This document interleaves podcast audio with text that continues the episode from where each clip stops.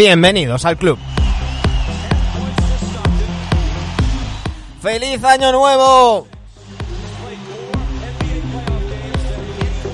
Y es que aquí estamos a 3 de enero de nuevo, otro año más desde, desde 2014 sin fallar a la cita en Adictos. Y para empezar el año, ¿cómo, ¿cómo hacerlo si no? Que con un clásico, con un grande, con un amigo de la casa, Rafa, el alcalde.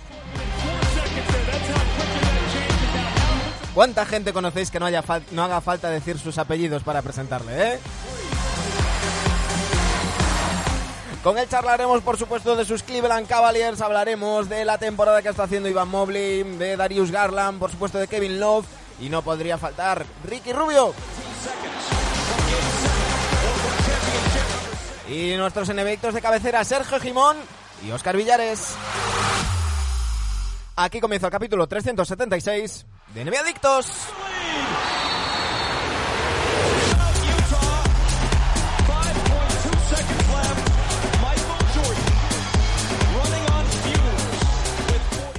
Muy buenas noches, Sergio Jimón, ¿cómo estamos? Feliz año. Feliz año, ¿qué tal estamos todos? Que es la última vez que lo decimos. Eh, aquí decimos. Ya, no. ya se acabó. O sea, el primer partido. Bueno, no se sabe, ¿eh? Aquí hay teorías de cuándo es el último, la última vez, el último día que tienes que. hasta después de Reyes. Hasta después de Reyes yo lo paso. pero ya. Pero no vamos a tener programa. Entonces al siguiente, claro, claro, ya, ya, se acabó, ya se acabó. ¿Qué tal estás? ¿Qué tal la, ¿Cómo se suele decir? La salida y entrada de año. Por tirar de clásicos. Aguantando, aguantando. están cayendo todos como moscas. Yo de momento estoy aguantando. Sí, sí. He tenido que madrugar porque yo ya trabajo, he trabajado hoy, se ha madurado poco la alegría y, bueno, es, lo que hay. Pero bueno, traigo este de pijamas. Sí, sí, vienes... De, un jugador fetiche tuyo, además. Tengo aquí... De, Chris Paul. Eso es, eso es. Pues, pues no vas a llegar a las finales. al final del programa a lo mejor no llego, es verdad. Tenemos a Dani Gea de baja, está acatarrado, tranquilos, no es coronavirus, no está en protocolo, pero lo hemos dejado de descansar hoy, lo tendremos con nosotros la semana que viene. Un abrazo, Dani. Nos saludan ya por aquí por el chat. José1488 dice hello, tampoco puede faltar mierdear un rato de Lakers que vaya partidito de anoche. Luego en el opino de que hablaremos. Y Trompicayo nos dice buenas tardes a las personas. Y ya vamos con nuestro invitado. Yo decía en, en la entradilla ¿A cuánta gente, Sergio, conoces tú que simplemente con, sin decir el apellido eh, ya sepas quién es? Tenemos con nosotros a Rafa, el alcalde de Cleveland, el alcalde de los Cavs. Rafa, bienvenido de nuevo al programa. Buenas noches, muchachos. Feliz año. Y tienes razón, ya después del Día de Reyes ya no se puede decir feliz año nuevo, pero siempre un placer estar con ustedes eh, eh, en, uno, en un año que arranca muy positiva para los Cavaliers de Cleveland, a pesar de la mala suerte que hemos tenido con las lesiones y las cosas que no podemos manejar nosotros, pero en sí ha sido un arranque de temporada de ensueño para los Cavs.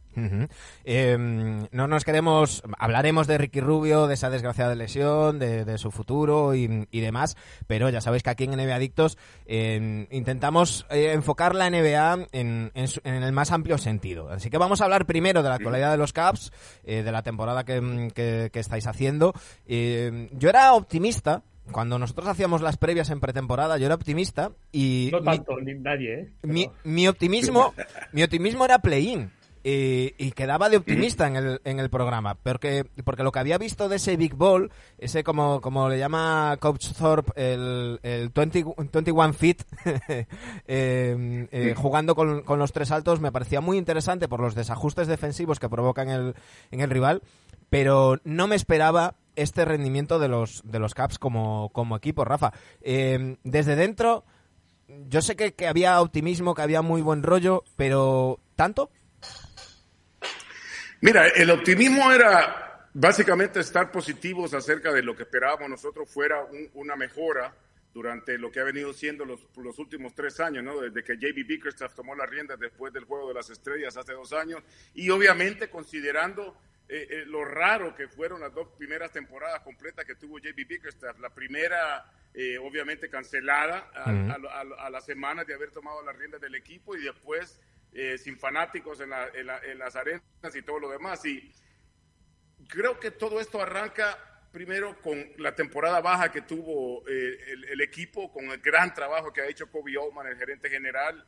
Primero la, la, firma de, Ricky Rubio, que creo yo al final del día, cuando terminemos el programa, termina siendo la, firma del año en la NBA en, lo que a, efecto se refiere que ha tenido esa firma con un equipo. Después, ya que nos había caído en las piernas Javier Allen con, con la ida de, James Harden a, Brooklyn, eh, a nosotros nos cae Javier Allen y de repente lo firman por cinco años, eh, eh, cogemos a Evan Mobley y de repente empezamos a tener por primera vez una fundación en esta reconstrucción de los años post LeBron James, ¿no? y creo que el cambio de, Larry Nance Jr., aunque le molestó muchísimo o le dolió muchísimo mm. a, los fanáticos, porque Larry es, yo siempre le digo, el otro chico de Akron, mm. porque es un hombre que, que, significó muchísimo para la comunidad y para el equipo también, pero fue, una, fue un cambio en mutuo acuerdo. Desafortunadamente Larry quería ser parte de un equipo que estuviera metido en el pleito y ahora se encuentra casi afuera de los playoffs allá con Portland, ¿no? Así, así, de, así de cruel es la realidad de los deportes, pero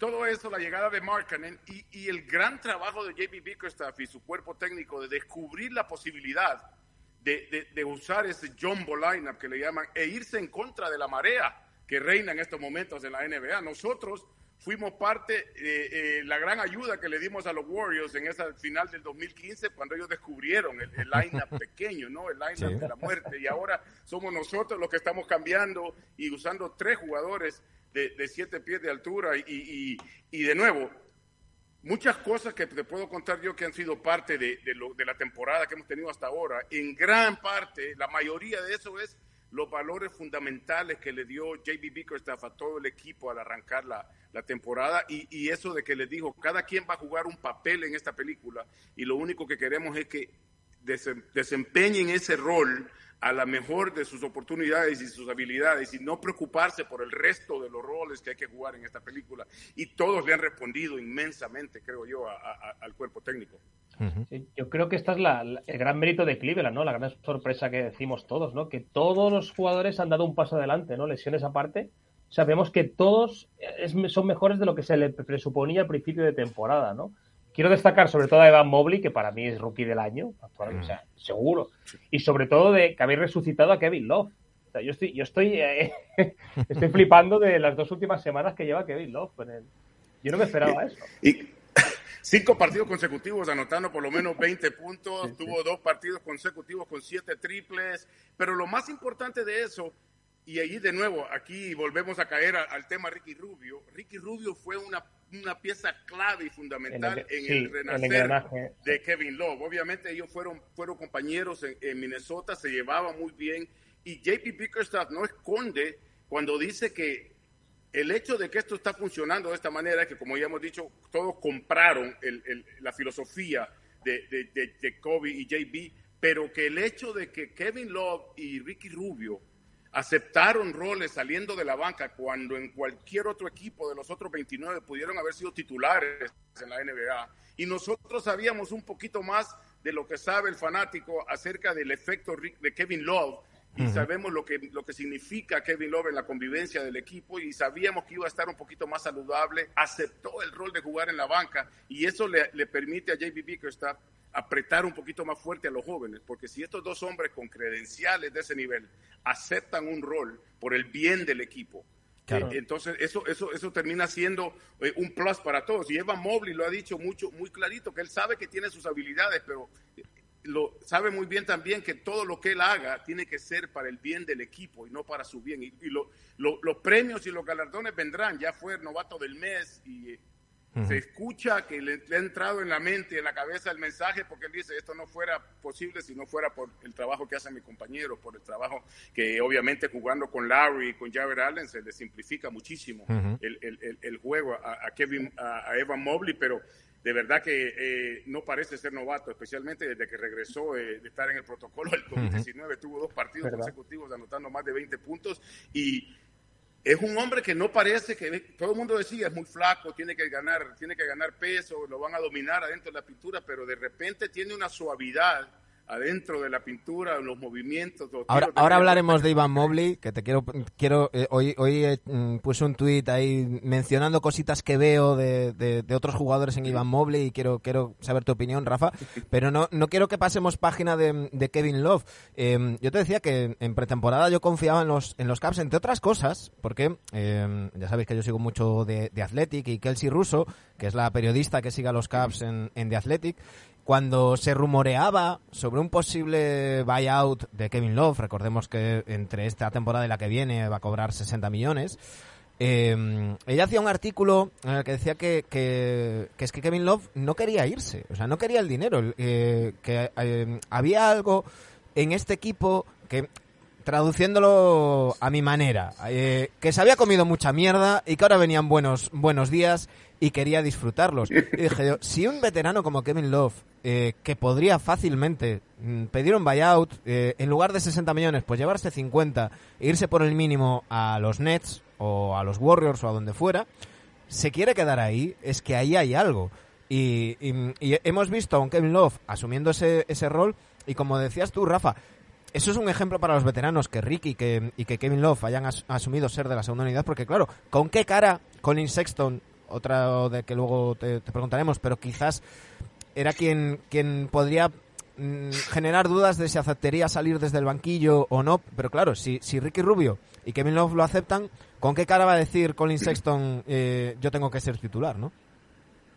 Y, y, tú dices algo muy importante que creo que se pierde en toda la plática de, de Kevin Love y su contrato y todo lo demás él siempre ha querido ser parte de este equipo y esa es una de las cosas que lo que Kobe Oldman y, y, JB Bickerstaff han puesto como, como obligación, diríamos, que es que queremos a jugadores que quieran estar en Cleveland, que quieran ser parte de esta franquicia. Y Kevin Love, te lo digo una cosa, por los cuatro años que estuvimos yendo a las finales, es un hombre que nunca dio un solo problema, a pesar de que todos los días había una controversia de que no salió en la foto, de que no fue a la cena, de que mm. Tristan Thompson no le quiere hablar, de que LeBron también, o sea, jamás mordió el anzuelo, como decimos, y, y después firmó un contrato para quedarse en Cleveland cuando Timothy Moscow inmediatamente firmó con los Lakers por sesenta y pico millones y, y cambió su moneda de ser campeón. Matthew de la Vedova, que era un alma del equipo, también se fue para Milwaukee. Y así puedes ir contando todos los jugadores que o se retiraron o, decidieron eh, canjear, no ir al banco con,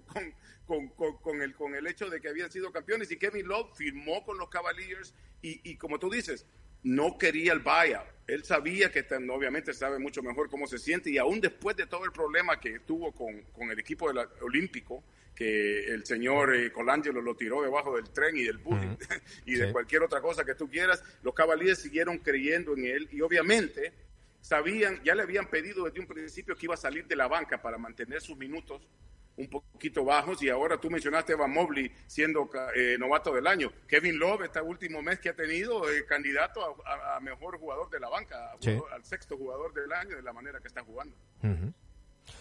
Em, bueno, ya, ya no, nos sale en, la conversación ya solo, sin, sin sacarlo, ya sabéis que aquí vamos siempre sin guion, pero sin, sin sacar el tema ya sale, tenemos que hablar de Ivan Mobley. Em, yo mencionaba antes a, Coach Thorpe, em, David Thorpe nos dijo aquí que, que en Ivan Mobley, y mencionó también a Scotty Barnes, ve un posible futuro MVP de, de, la liga. Quizás en su momento, y, en redes le llamaban de, de todo, eh, porque quizás en esta camada todos nos llenábamos la boca con Kate Cunningham, nos, con, con eh, Jalen Green, con Jalen Sachs y demás.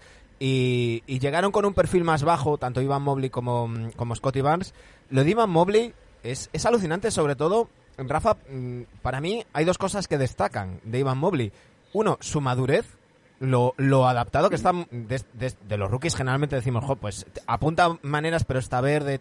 No, no, no, es, está ya bastante maduro. Y, y la defensa, porque en ataque los rookies pueden rendir más o menos fácilmente, sobre todo si están en equipos no tan buenos, que, que a lo mejor no tienen un partido ya perdido o decidido y entonces se enfrentan a segundas unidades y demás pero en defensa sí que les suele costar dos, tres años alcanzar un nivel top. Eh, para mí, Ivan Mobley, en lo que llevamos de temporada, está para estar en, el, en los quintetos defensivos. Sí, definitivamente. Mira, y, para empezar con la historia de Evan Mobley, hay que empezar de nuevo de la suerte que tuvieron los Cavs, que ese año estábamos supuestos a salir quintos en el draft. Y por fin, desde la ida de la segunda salida de LeBron, las pelotitas caen a, favor de los Cavaliers, ¿no? Y nos toca escoger tercero. Y, terminamos con el jugador que queríamos. Porque eh, eh, eh, el trabajo que había hecho el, grupo de Buscatalento, los scouts de los Cavaliers, sabían que queríamos a Eva Mobley, en gran parte, les digo, porque tiene algo, puedes hablar de todos los talentos de Kate Cunningham y el talento de Jalen Green, pero lo que tiene eh, Eva Mobley es el, IQ de baloncesto al ser hijo de entrenador y haber estado alrededor del baloncesto por tanto tiempo. El hecho de que pasó de 6'4 a 7 pies en, una, en un tiempo de año y medio, o sea que él jugó como guardia cuando estaba en la universidad, cuando estaba en, la high school y por eso tiene ese manejo de, balón tan bueno y, la madurez, claro, tú lo mencionas. De nuevo, le viene haciendo fácil el tema porque es el rol que le dieron los caballeros al principio de la temporada. No te preocupes por más de aprender cómo vas a cuajar adentro de este line-up, porque nosotros somos un equipo que su ofensiva es alimentada por la defensa. Cuando los Cavs juegan mal a la defensiva, no, la ofensiva no está por ningún lado. Hemos pasado de ser la penúltima peor defensa de la liga a ser entre la segunda y la tercera, dependiendo cómo están los números esta mañana. Pero Eva Mobley es, es, un, es un talento raro, generacional, creo yo, y, promete muchísimo, pero apenas el eh, ¿qué? 40, 38 partidos jugados, hay muchísimo que ver todavía de Evan Mobley, pero lo que ha demostrado especialmente entre, entre oreja y oreja es, eh, es fenomenal. Y luego que se le ven cositas, se le ven cositas, yo hoy ponía en el tweet porque hay una jugada frente a los Pacers que habréis, habréis visto en todos los highlights con, eh, con Domantas Sabonis y con Miles Turner, que a mí me recordó muchísimo a Olajuwon, y sé que estoy diciendo palabras mayores, tiene, tiene ese tirito de, de, fade away em, a, a, 4 o 5 metros que me recuerda mucho a Novisky. Tiene cositas eh, que le he visto también de Tim Duncan con esos pases entre líneas con la puerta atrás de, de Garland, por ejemplo. Son, estoy sé que estoy blasfemando, que estoy diciendo nombres de, de jugadores muy, muy grandes. Pero eh, estoy muy loco si digo esto, Rafa. No, mira, lo que pasa es que Eva Mobley hace cosas que un, jugador de siete pies no debería ser capaz de hacer. La reversa que metió en, en Washington sobre Gafford, era un Dr. J y, George Gervin ahí mezclados, suspendidos en el Eso dijo Kyle Kuzma. Maneja ambas. Eso dijo Kyle Kuzma, que, que, es, que es lo más cercano a George Gervin que ha visto.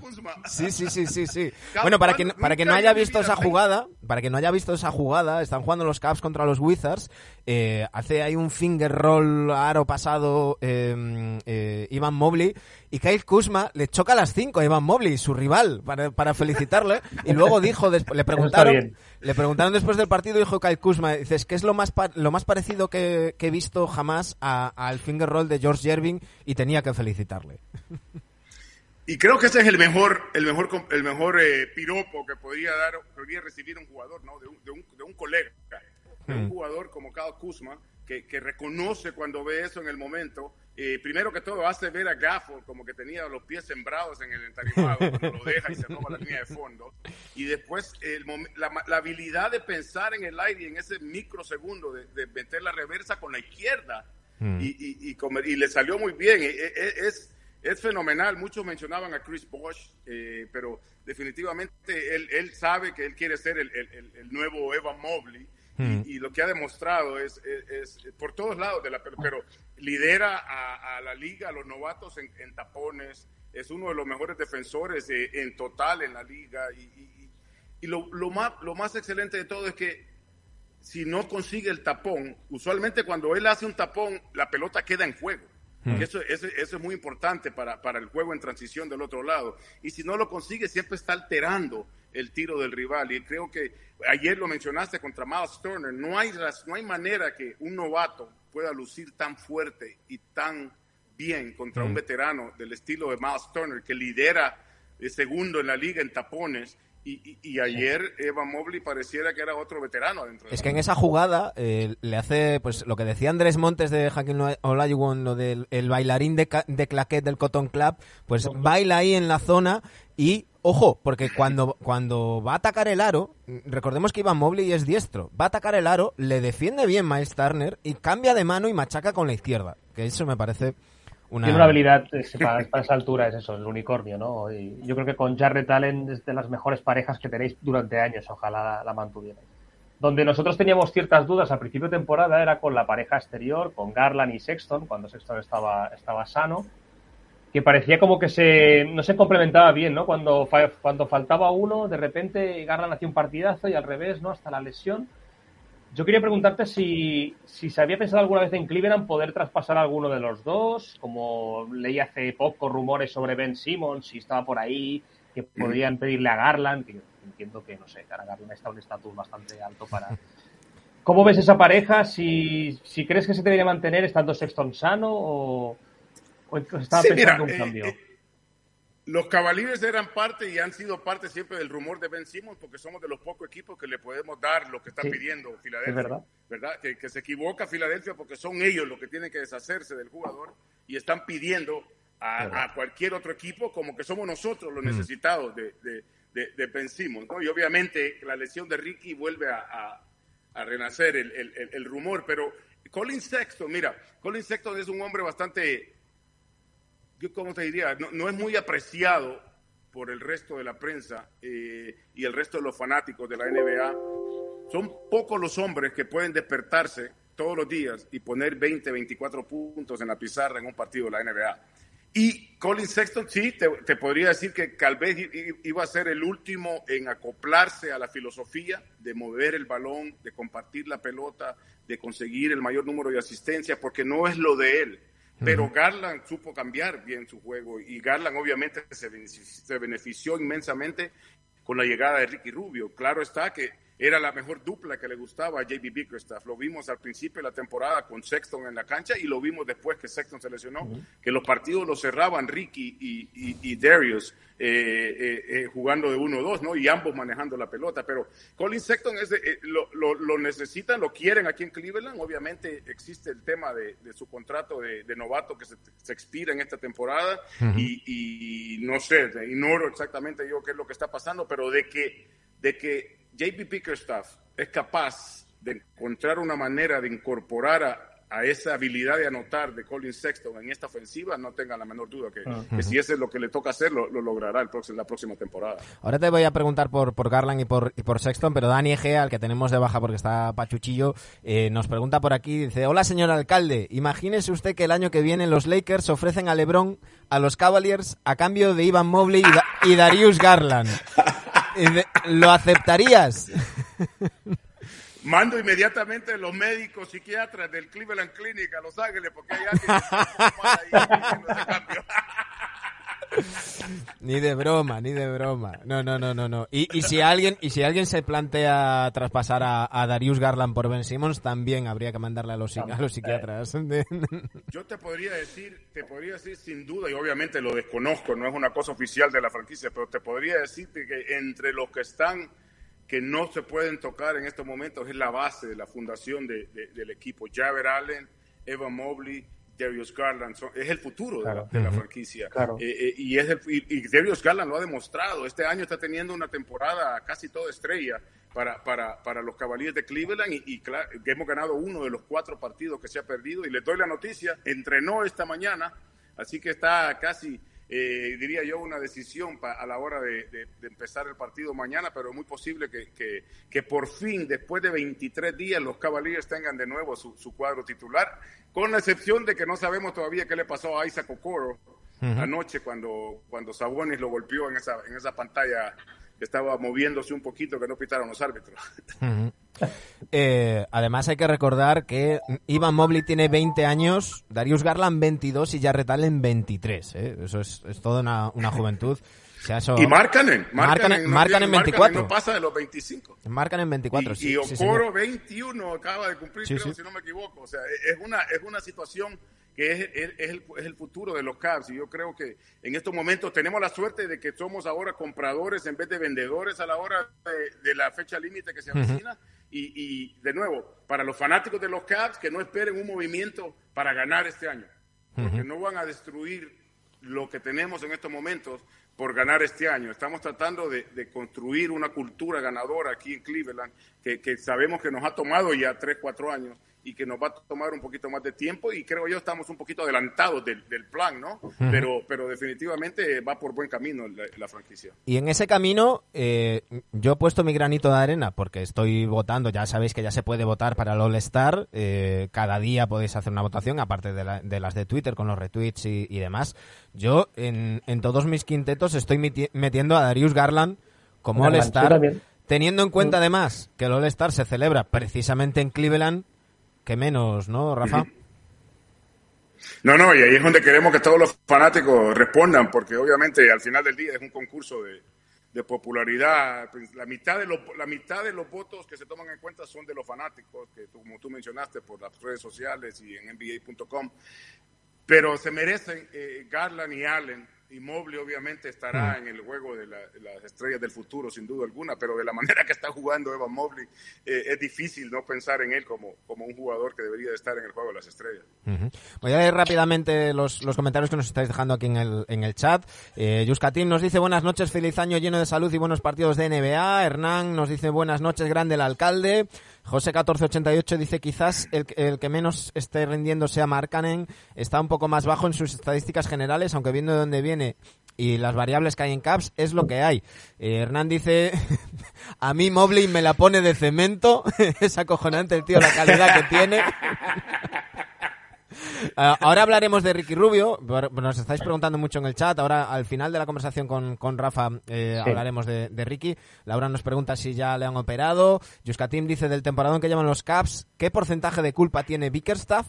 Em, ahora, ahora nos contesta Rafa. Dice mm, ah. eh, Il Capodi 7 dice buenas noches cracks, que bien nos lo, nos lo vamos a pasar con Evan. El INBA nos dice buenas noches hermosos todos. Eh, la, pregunta de, de, Dani de antes que dice mm, Il Capodi difícil elección, yo creo que no la verdad. El INBA dice Garland no se toca, Sporcitis nos dice buenas noches. Em, el Capo dice, cree que el Lebron superará a Jabbar en puntos, le quedan 2.280. Y Penélope Piedra nos dice, ay, me he perdido el principio, habéis hablado algo de actualidad sobre Ricky Rubio, nos lo vamos a decir al, al, final. Em, para, no dejar... Una cosita, de, yo de, de marcar en que lo han comentado antes, es cierto que se tiene que ir a un servicio militar, ¿no? Sí, pero en verano. Eh, parece que sí. Pero en verano, en verano. En Finlandia, sí, pero para, para, pero, el, comentario de Larry, yo creo que hay que tomar en cuenta su, bajón ofensivamente, el trabajo que estaba haciendo para acoplarse en este jumbo lineup, jugando la, la posición 3 que nunca en su vida la había jugado, y, ha hecho un gran trabajo a la defensiva creando para los Caballeros de Cleveland, y nosotros seguimos teniendo la fe de que los tiros van a llegar. Eh, eh, le caerán, es suficientemente bueno para, para, para seguir tirando así toda esta temporada, especialmente viniendo de haber promediado más de 40% la temporada pasada en Chicago. Contentísimo de la nueva oportunidad de haber cambiado de cancha del, mal momento que vivió en, en, Chicago. Así que seguimos confiando y seguimos poniendo la fichita también. Y sobre todo, Rafa, porque está jugando este bien. Está jugando bien. Es decir, no le están entrando los tiros, pero el resto de las cosas las está haciendo muy bien. Y, y, y la presencia de Larry Markkanen en la cancha con los otros dos grandes obliga al otro equipo. Mira, por primera vez desde que, desde que estaba Lebron aquí, nosotros somos un equipo que hacemos que el rival cambie su cuadro titular o cambie de la manera que juegan debido a nuestro lineup. Y eso creo que dice mucho para, para donde van los caballeros de Cleveland. Y siempre vamos a ver a Larry marcado por un hombre seis pulgadas menos que él o, o un hombre que, que tal vez tiene que hacer el cambio y ahí es donde nosotros hemos sabido aprovechar por nuestro movimiento de balón y la filosofía que ha tratado de implementar JB Bickerstaff. Mira, precisamente nos preguntaban por, por la responsabilidad que tiene JB Bickerstaff en, en, esto, para mí es, es, es mucha. Eh, Lauri Markkanen, cuando, cuando en pretemporada le preguntaban por ese, ese jugar de tres y, casi todas las preguntas iban siempre porque si no sería muy lento, que si tal, y, el propio Markkanen decía, a ver, a mí el entrenador me ha explicado que, que esto lo hacemos para provocar eh, desajustes defensivos en el, en el rival. ¿Qué puede pasar? ¿Que yo me quede con un hombre más alto y demás? Bueno, pues entonces o Iván o Jarrett van a estar con un hombre más bajito y lo van a y lo van a machacar y así está funcionando está siendo sobre todo em, en, este programa hemos hablado muchas veces eh, que, que, hay dos equipos que, que, no juegan el típico pick and roll que se juegan todos los equipos que son los Warriors y son los los Suns y, aunque solo sea por falta de costumbre, le cuesta más a los otros equipos de defenderles. Pasa algo similar también con, los Cavs este año, Rafa. Eh, muy inteligentemente Bickerstaff ha hecho este planteamiento cuando tú estás acostumbrado a defender 28 o 27 eh, small balls, cuando te llegan tres tíos de siete pies cuesta. y no solo eso, pero también tiene que tirar ahí en cuenta el hecho de que nuestros armadores no estaban acostumbrados a jugar con jugadores de este porte. El caso de Darius Garland, que jugó cinco partidos en la universidad y después vino a la profesional y nunca había jugado con, tuvo que aprender a desarrollar ese, ese, esa nueva, nueva parte de su juego, ¿no? El aliup, el pase por arriba, a la creación y la, y la creatividad a la ofensiva. Pero Larry es un jugador que al nomás él poner pie en el Cleveland Clinic Court, que es donde entrenan los Cavaliers, lo que se le dijo fue que aquí teníamos una sola regla, que era tirar la pelota. que nadie le iba a reclamar por los tiros cobrados, le iban a cobrar por los tiros no cobrados. Y eso es algo que tiene contento a Larry, que está tratando también de desarrollar, porque está jugando afuera en el perímetro, está añadiendo su eh, el, lado de poder manejar hacia la canasta. Y ha mostrado de vez en cuando cómo tiene la habilidad de poner la pelota en el piso. Un jugador que siempre jugaba de espaldas a la canasta o afuera en el perímetro, ahora tiene que moverse por lados donde no había visitado antes. Y por eso creo yo que eh, aquí estamos contentos con el trabajo que, ha hecho Larry, especialmente porque, de nuevo, regresando a la filosofía de, de, de, de JP Bickerstaff y los valores fundamentales, uno de ellos, together, de jugar juntos, hacer lo que sea por el bien del equipo, no por tu bien, no por los números personales, sino que por, por el bien del equipo que se refleja en la columna de victoria. Por cierto, nos dice aquí el capo 17 que Marcanen tiene que estar 165 días en servicio militar, que se tiene que ir al 11 de abril, el día después de que termine la liga regular. Eso sí, los Caps no se clasifican para playoffs. En caso de que se clasificaran para playoffs... Se va a reportar un poco más tarde. Claro, claro. Eh, es, hay flexibilidad. Esto no, esto no es Corea del Sur, esto no es Corea del Sur con el futbolista del Tottenham, no me acuerdo. Sergio, tú que eres más futbolero que yo, ¿cómo se llama el, futbolista del Tottenham este eh, surcoreano? Eh, son, Son. Que, el apellido creo que era Son o el nombre, sí, que, tenía que meter no sé cuántos goles para que no le. o clasificarse para octavos o no sé qué, para que no fuera. No, aquí, aquí, hay, aquí hay flexibilidad. Hablando de fútbol, hoy me di cuenta, porque mañana tenemos de invitado en el programa que tenemos aquí en televisión con, con John Michael, que narra los Cavs en la tele, tenemos de invitado a Larry Markkinen y descubro que su hermano jugó para el Real Madrid. Sí, en, en, ustedes estaban al tanto de eso. Su hermano Peca, Peca Markkanen jugó para el Real Madrid un par de años surgen los rumores de que fue dejado ir porque se presentó un poquito pasado de peso al, campo de entrenamiento alguna temporada, pero juega con la selección de Finlandia también eh, al fútbol, así que sí, sí. Eh, eh, estuvo en las categorías inferiores. con España, su padre jugó en España también. Sí, sí, sí. Aquí, aquí, aquí los medios, los medios generalistas buscan cualquier recoveco que, que por lejana que sea. Raya pues es del Madrid tiene que salir. Raya Bell, Raya Bell estuvo, Raya Bell estuvo que, que 10 eh, días entrenando con, con el Vasconia y toda su carrera fue el ex del Vasconia. así que, pero, pero bueno. Bueno, no te preocupes, que así, así lo hacen aquí con, los, con los latinos en Estados Unidos. De repente, Carl Anthony Towns, su hmm. mamá es dominicana. Sí pero siempre se refieren a él como el, el, el, el dominicano americano. Eh, claro, claro. Eh, hay, que buscar el clic. Por lo menos él jugó con la selección. bueno, em, te tenemos que preguntar, obviamente, por, por Ricky Rubio, que ya me estaba diciendo además aquí por, por línea interna, Sergio. Le quiero preguntar por, por, por Ricky. Eh, desgraciadamente. ¿Llama Ricky o le puedo preguntar una cosita antes sí, sí. Dale, dale, dale, dale. ¿Qué se espera de Ray John Rondo, la nueva incorporación? Mira, eh, se espera que tiene las mismas iniciales de Ricky Rubio y los mismos, números de letras en sus nombres.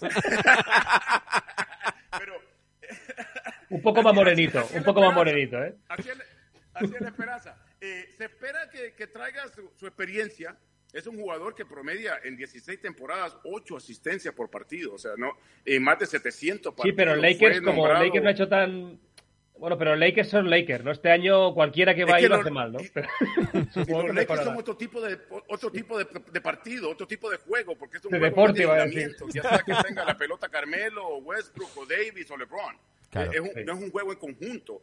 Y, ahora yo, lo que espera JB Bickerstaff, hoy habló esta mañana acerca de lo que esperan de, de Region y, y, dejan clarísimo los Cavaliers que a Ricky Rubio no se le puede suplantar, no se le puede reemplazar, que vamos a seguir extrañando todo lo que Ricky Rubio trae dentro y fuera de la cancha, pero Rayon Rondo hace su trabajo también. Es un hombre conocidísimo por su inteligencia en lo que a basquetbol se refiere. Todos esperan que será un, director técnico cuando se retire. Fue campeón dos veces, ha sabido manejar y es, y es un tipo, es un tipo de Ricky Rubio, no el de la selección, sino que el Ricky Rubio que orquestra toda la ofensiva, que le gusta más los pases. Yo creo que se va a dar gusto tirando la pelota hacia arriba para Eva Mobley, para Javer Allen, y es un jugador que le va a venir ayudar un poquito a, Darius Garland con ese vacío que deja Ricky Rubio, que es el que estaba siempre en el oído de Darius Garland tratando de ayudándole y, se refleja en el crecimiento que ha tenido eh, eh, Garland ¿no? en esta temporada. Pero se espera nada más que traiga la experiencia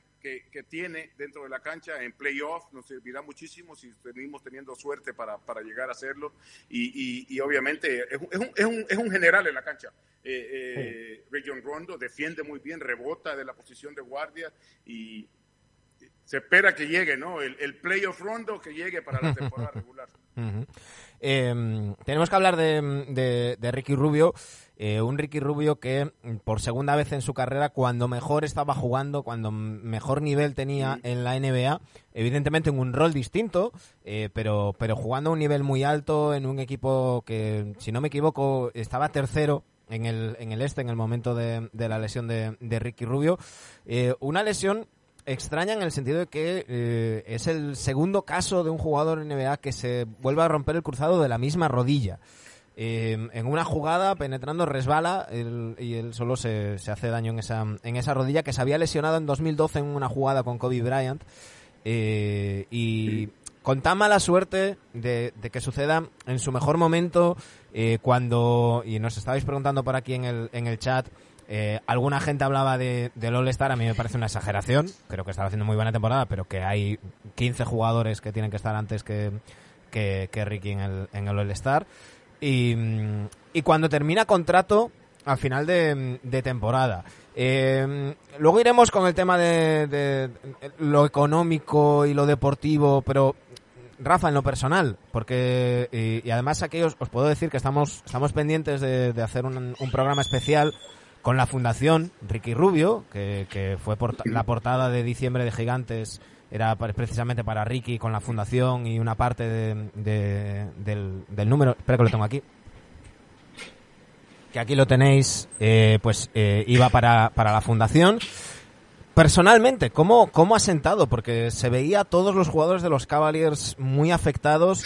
es un jugador que lleva muy poco tiempo en, el equipo, pero ya lo decíamos antes que, ha impactado mm, enormemente. Y, de hecho, el día 31, mm, esto no sé si será una señal de algo o no, eh, pero ahí estaba con el equipo recién, recién lesionado apoyando al, al equipo, Rafa. Mira, yo creo que lo único que tienes que ver es los últimos minutos del partido contra Nueva Orleans después de la salida de Ricky Rubio para ver cómo que golpea eh, la, ausencia de Ricky a este equipo, porque se nos salió, nos cayó el alma, se nos salió el aire y, en la cancha y fuera de la cancha para toda la fanaticada, para el pueblo de Cleveland que tan, en tan poco tiempo le había, había crecido el, cariño ¿no? para, para Ricky Rubio, porque ustedes lo conocen muy bien, porque sabemos quién es Ricky Rubio como persona y como jugador, pero todo arranca con el hecho de que casi él solito le gana a los Estados Unidos en Tokio, para empezar, ¿verdad? Y al terminar ese partido recibe la noticia que ha sido cambiado para Cleveland. Y, no es secreto que, que, no quería Ricky Rubio. Estaba pensando pedir a los Cavs que le, que le compraran el, contrato, ¿no? Que lo dejaran libre. Y una llamada de JB Bickerstaff a Ricky Rubio para explicarle lo que ellos estamos, lo que estamos tratando de hacer aquí y cómo él iba a ser utilizado Inmediatamente Ricky Rubio compra la, la, la, versión que le propone eh, JB Bickerstaff y el resto es historia, ¿no? Eh, Ricky Rubio llegó a Cleveland eh, a, cambiar la cultura algo que él conoce muy bien como seleccionado español y fue lo que le dijo JP Bickerstaff, mira, queremos al Ricky Rubio de España, no queremos al Ricky Rubio que ha estado aquí en la NBA todos estos tiempos. Queremos al Ricky Rubio de treinta y pico de puntos y, buscando cómo impactar el juego, además de dirigir la ofensiva. Y, creo que Ricky Rubio eh, tuvo un impacto inmenso, quizás de los más grandes que ha habido aquí en, Cleveland eh, después de su llegada, por, por, lo, por lo que hizo él dentro de la cancha y por lo que hizo con sus compañeros, en especial con Darius Garland. Pero mira, temprano en la temporada eh, eh, hubo un partido aquí en Cleveland donde Colin Sexton estaba jugando un poquito sin frenos y eh, saltándose un poquito del, del plan que tenían los Cavaliers y Ricky básicamente lo agarró del, cuello y lo aló porque que Colin Sexton no estaba escuchando y le puso la mano en el hombro y se le miraba a Ricky con la otra mano diciéndole exactamente como que le estaba diciendo, mira, brother, tenemos que tiene que montarte en el tiene que montarte en el tren, ¿no? Y, yo creo que son pocos los jugadores que han podido hacer eso con Colin Sexton, por ejemplo, porque Colin Sexton, el, torito que le llaman, eh, su apodo es ese, ¿no? Él juega sin freno muchísimas veces y, por mucho tiempo desde su carrera como novato no había otra opción ofensiva para los Cavaliers de Cleveland. Y era dale Ricky, dale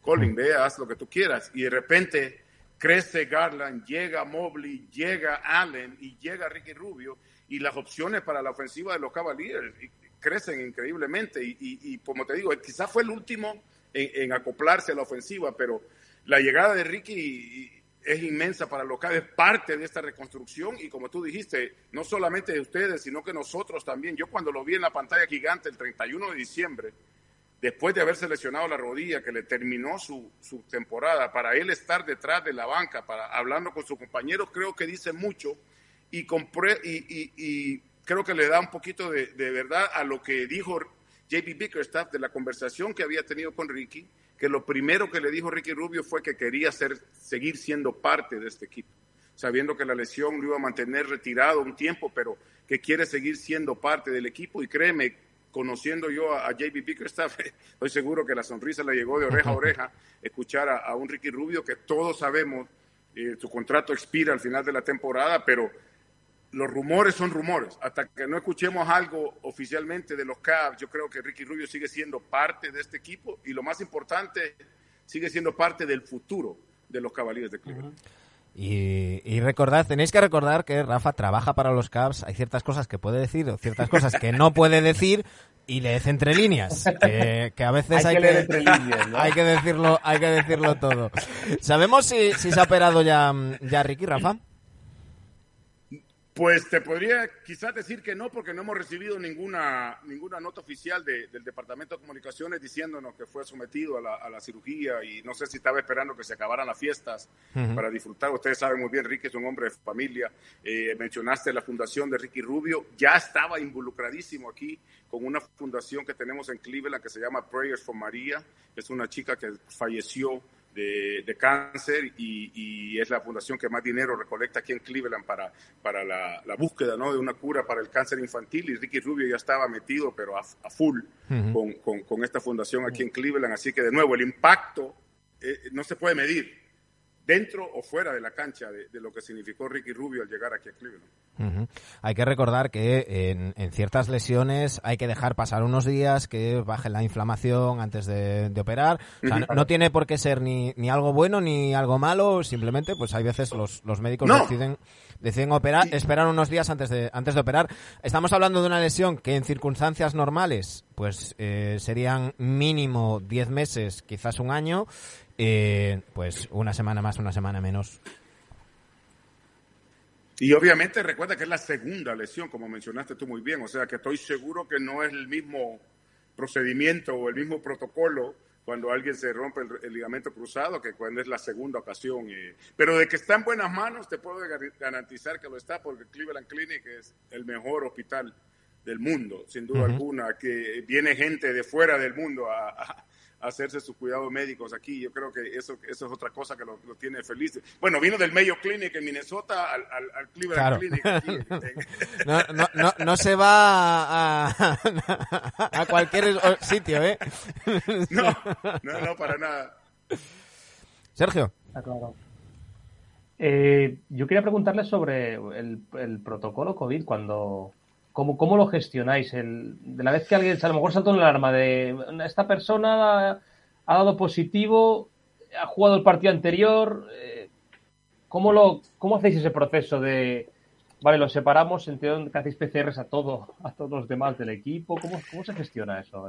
Sí, mira, bueno, eh, como, como, te comentaba anteriormente, nosotros, eh, los Caballeros de Cleveland en estos momentos tienen un, el vuelo, no estamos viajando a la próxima gira que tenemos por el oeste de 12 días, porque todavía solo va el personal esencial, o sea, los jugadores, el cuerpo médico y ya ni siquiera miembros de la gerencia están viajando, pero básicamente nosotros tenemos una aplicación en la que reportamos los síntomas a diario a la NBA y ahí es donde se toma, porque acuérdate que lo que no queremos es que nadie se enferme, no solamente de COVID, pero eh, si la gente hiciera lo mismo con la influenza o con la gripe y se alejaran del grupo de gente cuando están enfermos, todo el mundo estaría, ¿verdad? Tú no te acuerdas cuándo fue, quién, quién, te pasó la gripe la última vez que la tuviste. Entonces, nosotros hemos... Un, un, amigo nuestro que es médico nos eh, ponía el otro día un, un tuit, Alberto Ramos, que estuvo aquí en el, en el programa, ponía un tuit diciendo que, que a ver si esto sirve para que dejemos de entender a la persona que va a trabajar con unas décimas de fiebre como un héroe y, empezamos a verlo como lo que es, que es un irresponsable. Y eso es lo que pasa. Entonces nosotros tenemos que reportar nuestros síntomas. ya no nos están haciendo examen a diario, pero la temporada pasada sí era todos los días. Obviamente todavía estábamos tratando de, descubrir que todavía no sabemos qué es lo que podemos hacer para evitar todo esto, pero para nosotros en estos momentos, eh, hoy que terminaron las fiestas, en el caso de los cabalíes, por ejemplo, todos los empleados de la compañía, no solamente del equipo, pero de la compañía, recibieron un test para hacérselo mañana por la mañana antes de reportarse de regreso al trabajo. Que somos 400 empleados en la gente, entre ventas y todo lo demás, ¿no? Y, y, tenemos, eh, tenemos nuestra cajita para hacernos el examen mañana y nosotros que somos parte del, del equipo nos piden un poquito más de, de responsabilidad en lo que se refiere a, a fiestas, a estar en el gimnasio, a estar eh, por, cualquier otro lado. ¿no? aquí tenemos yo la, cajita de. Sí, es como sí, más o menos. nosotros mencionábamos. La semana pasada, Rafa, nosotros mencionábamos que, eh, que, ha habido equipos como, como los Utah Jazz, por ejemplo, que evidentemente no están exentos de tener casos, porque al fin y al cabo eh, juegan los partidos contra otros equipos que a lo mejor no tienen los mismos cuidados, pero que em, se había filtrado que los Jazz se habían reunido, eh, eh, Quinn Snyder, mm, de la mano de Mike Conley y, Donovan Mitchell, y habían hablado con la plantilla de decir, oye, vamos a comportarnos con el mismo protocolo que el año pasado, vamos a, a ser mucho más estrictos, porque en, esta, en este momento que hay tantas bajas, a lo mejor aquí podemos tener mm, cuatro o cinco victorias contra equipos muy mermados que si nosotros no tenemos esas bajas, eso puede ser importante a la hora de, la clasificación al final de temporada. Claro, y, vale la pena mencionar que es raro que el equipo que menos ha sido afectado por el COVID ahora es el equipo por donde empezó la suspensión de... Sí, Recordarán a Rudy Gobert, ¿no? Sí, sí, sí. que fue el que comenzó con todo el tema de, del COVID-19 en la liga, pero eh, a mí me gustaría verlo del otro modo Mira, nosotros somos, tenemos ya solamente a dos jugadores que no han sido afectados por el virus. Y según la ciencia, después de tener el virus, tienes una ventana de unos 3, 4 meses en lo que tienes suficientes anticuerpos para combatir el virus. Y eso nos pondría con mucha salud al, llegar a la postemporada, ¿no? Por ejemplo. Y, y, como estamos viendo en estos momentos, es, es que no se sabe ni, ni cómo lo agarran Brad mm. Wanamaker firmó contrato de 10 días, jugó con Washington en la victoria sobre los Cavaliers y el siguiente día sale, sale positivo. Eh, Chicago vino a jugar aquí ya con, ya con bajas y dos de los jugadores que estuvieron presentes salieron positivos. Mm. Eh, eh, entonces, es, yo no sé cómo es que Utah ha logrado. Obviamente sabemos el protocolo que han tenido y es lo que nosotros más o menos hemos pedido, pero como te digo, hay, hay, hay jugadores que tienen hijos que van a la escuela, Claro, claro es una lotería. es imposible. Es una lotería. Si no es que. no, no, y, que tú te puedes cuidar muchísimo, tú, te puedes cuidar muchísimo, pero luego al día siguiente eh, le estás oliendo el sobaco a, al rival durante 40 minutos y, no, no, puedes, no puedes evitarlo. Em, tenemos por aquí a Penélope Piedra, que nos está preguntando bastante, que, que eh, nos, nos, ha casi hasta pedido permiso, pues dice, puedo seguir preguntando que me he sentido todo pesado. Pregunta todo lo que quieras, Penélope. Todo lo que quieras. Nos dice, ¿qué crees que ha influido en el cambio de Kevin Love esta temporada a diferencia de los últimos años? Bueno, eh, pues definitivamente su salud. Eh, creo que le ha venido muy bien el jugar a la par de Ricky Rubio y recordar sus años allá en, Minnesota. Creo que le ha venido a, Kevin Love, le, vino de una manera impresionante cómo, cómo le revivió su carrera, el hecho de que JB Bickerstaff es un hombre que lo pone todo sobre la mesa, que desde el primer día le dijo a Kevin Love, te voy a ocupar de la banca, tus minutos van a bajar, pero quiero que cuando tú entres tú seas la, tú seas la ofensiva del equipo. Y, creo que eso eh, eh, todo es una mezcla, ¿no? De cómo los Cavaliers protegieron a Kevin Love después de que el equipo olímpico lo tiró debajo del bus. Rafa, te, voy a hacer una, una, pregunta, porque el otro día en, en su podcast Zach, Lowe eh, comentaba, eh, no, perdón, Brian Windhorst eh, comentaba que em, una de las cosas que, que, Kevin Love, una de las condiciones que le puso a JB Bickerstaff, cuando Bickerstaff le dijo que iba a ser suplente, dijo, vale, no tengo problema, pero si me gano los minutos, tengo que jugar más minutos. Y que el hecho de que al inicio de la temporada haya sido así y que cuando ha ido jugando mejor haya, haya jugado más minutos, eso eh, que ha hecho como un clic en, Kevin Love, de decir, bien, este, eh, el, entrenador es una persona de, palabra y, se me recompensa el rendimiento. Mira, y todos tenemos esa necesidad de si vamos a trabajar o tener una relación con quien sea, con tu pareja, con tu hermano, con tu amigo, que es una, una relación en la que confías en lo que está viniendo del otro lado, en lo, que, en lo que te están diciendo es lo que va a pasar. Y Kevin Love pidió más minutos y lo estaba haciendo bien. Y bueno, lleva tres partidos consecutivos jugando más de 30 minutos. Tampoco creo que le venga bien y es algo que quieren manejar los Cavaliers de Cleveland, porque preferimos tener a Kevin Love 23 minutos para cada partido saludable que perderlo por un, por un tiempo y sabiendo la, la, la, fragilidad que ha tenido él con lesiones en los últimos días. Pero, pero Kevin Love es un jugador colmilludo, veterano, que ha sabido aprovechar esos minutos en la cancha y ha sabido aprovechar su relación con, con, con quien sea que ha estado en la cancha. Y eso le, favorece cuando él, él, y Rubio estuvieron juntos. Yo siempre lo comentaba en mis transmisiones, que no importaba quiénes con Rubio no importaba quiénes eran los otros cuatro. Y con Lobo en la cancha, no importa quiénes son los otros tres. Esos dos jugadores van a encontrar la manera de jugar en conjunto con el, con, el resto de ellos. Y yo creo que eso eh, ha, sabido aprovechar toda tu, tu, experiencia y todo lo que le han puesto en el plato los Cavaliers de Cleveland para decir, este es tu rol, esto es lo que queremos que hagas, no tienes que hacer nada más que eso y, lo ha hecho a la perfección. Nos pregunta Trompicayo eh, eh, por el papel de Davis. Dice si su papel en el equipo está siendo el de veterano ayudando a los interiores o hacer piña. Es el veterano que sabe y tiene la experiencia y siempre está en el oído de los jóvenes, en las prácticas, en la banca, y es un jugador que lo, firmamos con ese conocimiento y él sabía desde que firmó el contrato que tal vez los minutos no iban a estar ahí.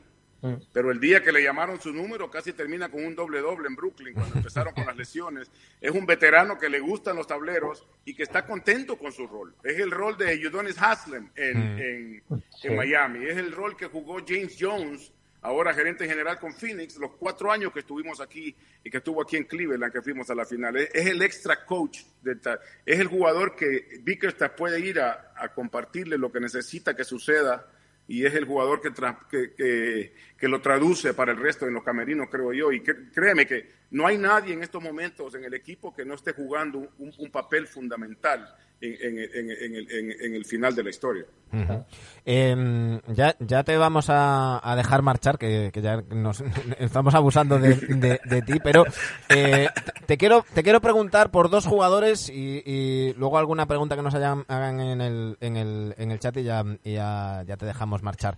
Te quiero preguntar por el jugador más anónimo de la liga, que eh, junto con Frank Jackson de los Pistons es Dean Wade. Eh, que yo creo, el otro día lo hablábamos con Iñaki Cano, digo, yo creo que es un, un tipo que, que si al aficionado medio de la, de la NBA le enseñamos su foto, va a, decir que es un aficionado que se parece a Chandler Parsons, pero no. bueno, el que ha hecho el triple doble esta madrugada de Oklahoma es, es parecido, ¿eh? yo también sabía quién era. ¿Sabe lo que dice? Mi madre, mi madre le llama Piqué, el hermano de Piqué. también, también, sí señor. Sí, pero... Es verdad, es verdad. pero es un jugador que, que yo creo que en parte por, por el apellido, porque al principio todos, todos vemos en el box score de punto weight, hombre, ha, vuelto. tiene que ser bueno, ¿no? Pero, pero está haciendo un, papel más que correcto en estos Cavaliers también. Cuando ha tenido que, sustituir eh, a cualquiera de los titulares, él ha entrado en el quinteto y, no se ha resentido el rendimiento de los Cavs. Y yo creo que esa es la, parte importantísima. Y todo de nuevo, regresando a JB Bickerstaff, porque eh, eh, a Dean Wade lo podemos poner en la misma categoría de Lamar Stevens que son dos jugadores que jugaron cuatro años en el baloncesto universitario aquí en Estados Unidos, en Kansas State y en Penn State respectivamente para ellos, que fueron líderes en sus conferencias, eh, fueron líderes en sus equipos, no fueron escogidos en el draft y a puro trabajo y a la brava, como decimos, se han ganado, en el caso de Tim Wade, el contrato, el, doble, ¿no? jugó con el equipo del G League en la Liga de Desarrollo. Y desafortunadamente las lesiones suceden en este deporte y hay que estar listo para cuando te toca y te, y, te, y dicen tu número. Yo creo que ese es la, la el, el, póster de la, de, la frase que el, el, trabajo duro paga dividendos e, es, es Tim Wade y, y, Lamar Stevens, que ambos terminan con contrato garantizado por dos años desde el año pasado y se han ganado la confianza del técnico y de sus compañeros porque le meten duro en las prácticas y encima de eso, no, Tim Wade, por ejemplo, pasa 15 juegos sin, sin tocar la pelota el año pasado y de repente sale de titular por nueve.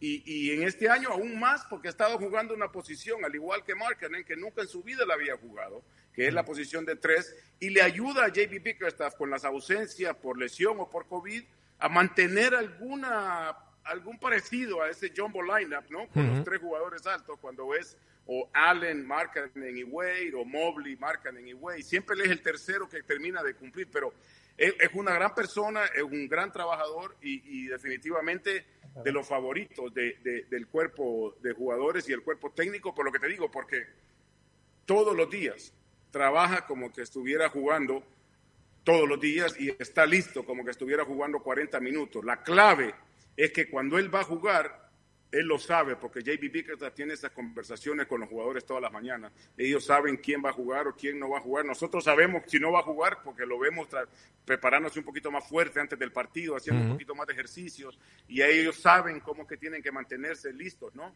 Pero eh, Dean Wade y Lamar Stevens son dos jugadores que, le dan el esperanza, creo yo, a muchos que no logran ser escogidos en el draft, pero han, descubierto una nueva manera de llegar a la NBA. Un gran acierto, sin duda, la Liga de Desarrollo y, ese, y ese mm, contrato dual, este, este two-way contract.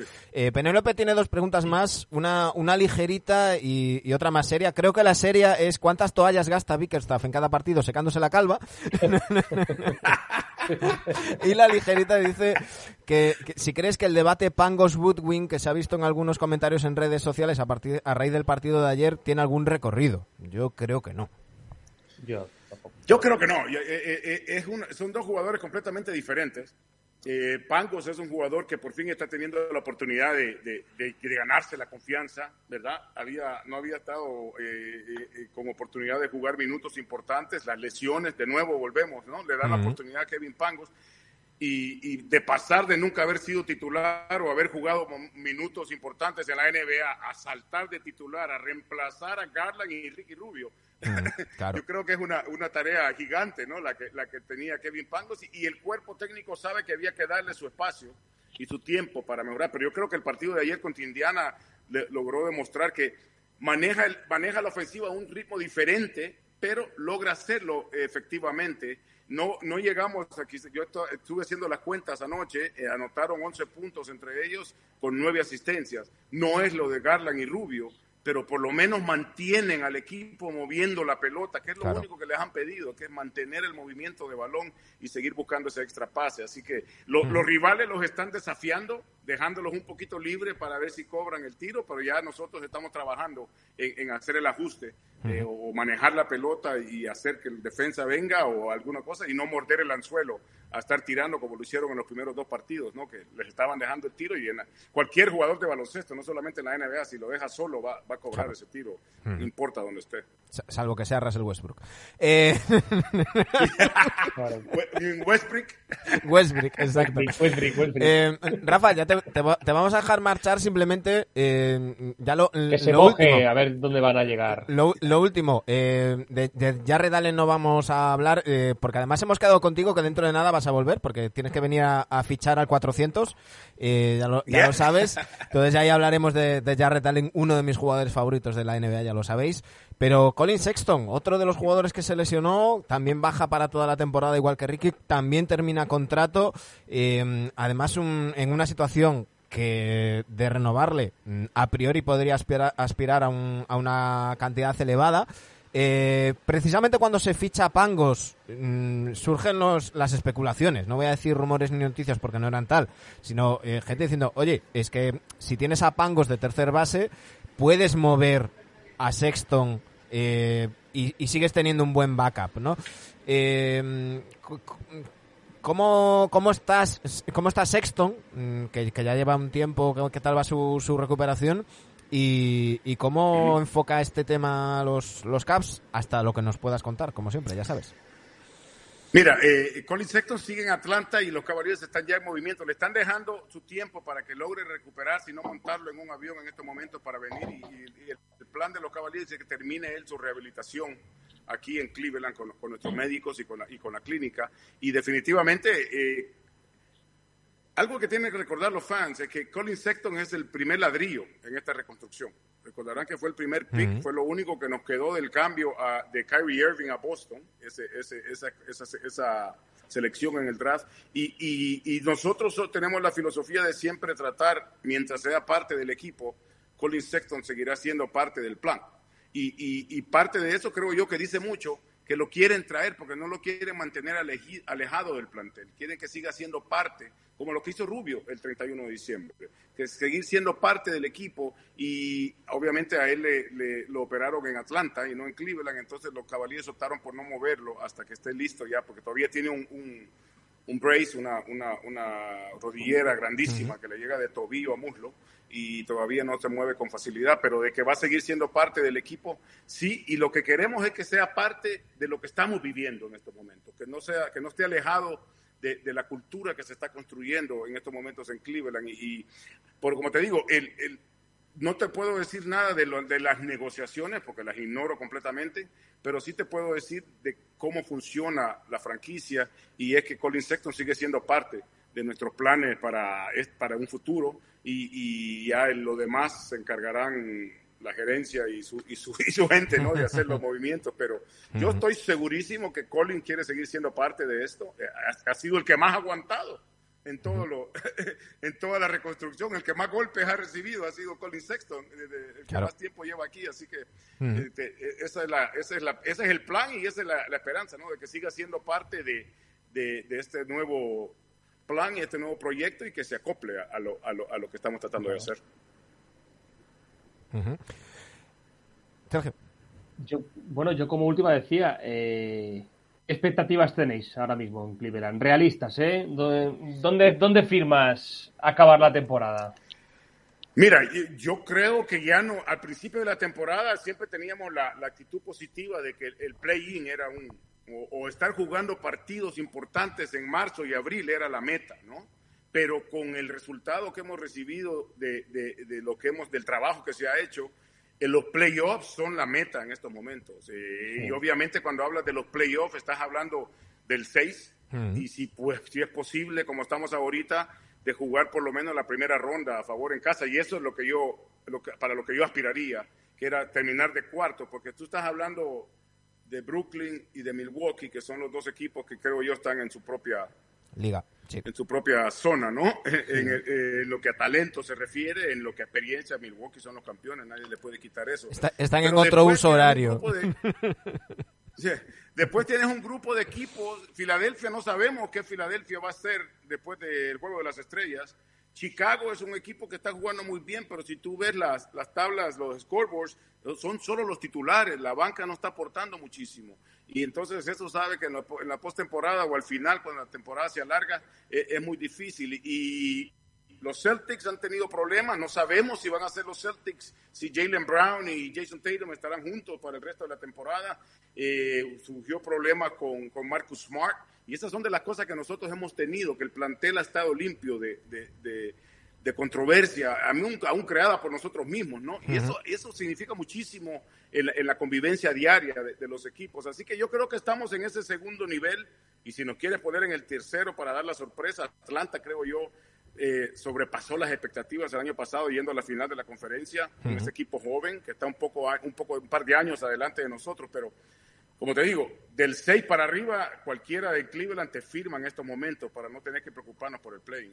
Nosotros también lo, lo firmamos, esperamos que, que vaya muy bien.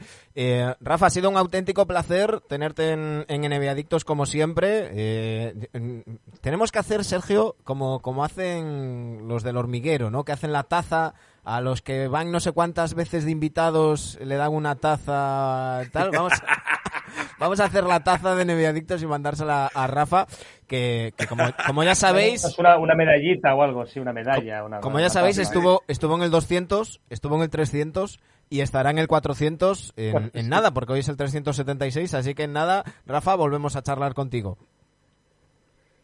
Para allá vamos, ahí estamos. Ojalá que sea ahí por alrededor del Juego de las Estrellas, aquí en Cleveland, para que, para que estemos ahí. O por lo menos hablando del de el viaje a la postemporada, cómo van a estar las cosas. Pero ustedes saben que me tienen al pie del cañón siempre para el adicto.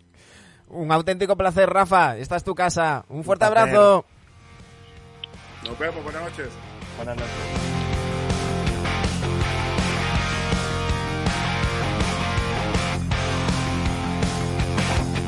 Qué grande, Rafa, qué grande el alcalde.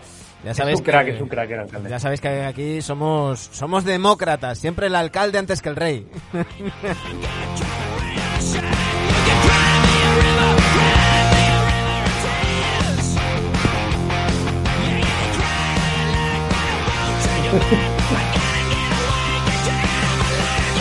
casi tiro todo, porque le iba a mandar un WhatsApp a, a, Oscar Villares para que se nos una. Eh, que se una y juegue un poquito con nosotros la sección. Claro, claro, claro. Que queda un poco coja. Eh, dame aquí un, un, segundito. Sí, porque si no, eh, bueno, ojo, que el otro día en el chat me, nos, nos, superaron claramente. Sí, en el chat claro. respondieron bastante bien. Claramente. Eh, lo he dicho, un placer charlar con, con Rafa de Alcalde, volverá para el, para el 400. Por cierto, que eh, nos preguntaba por aquí Jordi sobre el futuro de Iván Mobley. Ya habíamos hablado con, con Rafa sobre Iván Mobley. El techo sí. es muy, muy alto para el bueno de Iván. Aprovecho para darle las gracias a Juan Carlos Puga, que ha vuelto a suscribirse con Prime y ya lleva ocho meses. Ya sabéis que si os queréis suscribir, si sois, eh, si tenéis Amazon Prime, simplemente tenéis que daros de alta en Prime Gaming, entráis en Twitch y le dais a suscribiros con Prime. Si no, por 3.99 que eso es, es, es, es menos de un cubata, os podéis suscribir. Y muchísimas gracias también a Rojava, a Nacho Iturbe, a Penélope Piedra, a Laura SMRC y a Tony Lemus 65, que son nuestros nuevos seguidores, ya somos 942. Recordad que si pincháis en el logo de NBA Adictos y vais poniendo vuestros puntos en NBA Adictos, cuando lleguemos a 200.000 hacemos un doble sorteo. Primero, entre nuestros seguidores sortearemos una camiseta NBA Adicta con el logo del programa y entre nuestros suscriptores una camiseta de la NBA Authentic.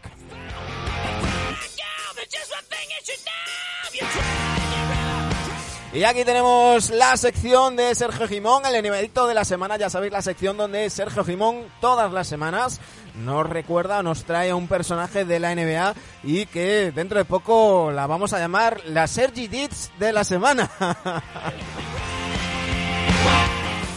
Porque es decir que no soy yo, ¿eh? Se llama Sergio también, pero sí, no sí. soy yo. Eh, Ser, Sergi Ditz ha vuelto a acertar y ha, ha terminado. Yo alucino, ¿eh? Yo alucino que acierte con la primera pista, porque bueno, es la eh, a ver, puede acertar, ¿no? Pero es que el abanico es bastante amplio, tampoco. Ojo, que era mi segunda opción, ¿eh? Yo, eh, Yo creo que bueno, Mr. Mr. Chip, que tiene una base de datos Sí, sí. o algo, el, pone los Eh, criterios y ya sabéis y que cada, cada semana, los lunes, eh, aquí tenemos ya con nosotros a Óscar Villares. A ver que se está ahí colocando, voy a, a- a dejarle que se, que se coloque tranquilo, que lo veo ahí un poco acelerado. Tranquilo, Óscar. Que no estás, en, no estás en directo. Ahí, ahí, era cuando se termine de colocar, ya le, ya le dice Trompicayo, "Ja- cajo no demo, no Trompicayo, no era Abdur Rahim, que lo, que lo de- fue mi primera opción Abdul, también. Abdul. Sí, sí, que dijo Tropicayo Abdul. Uy, espera, que me salta la. La que va a ser hoy cinto de, de, de Oscar. Vamos a poner aquí la de, la de Jimón.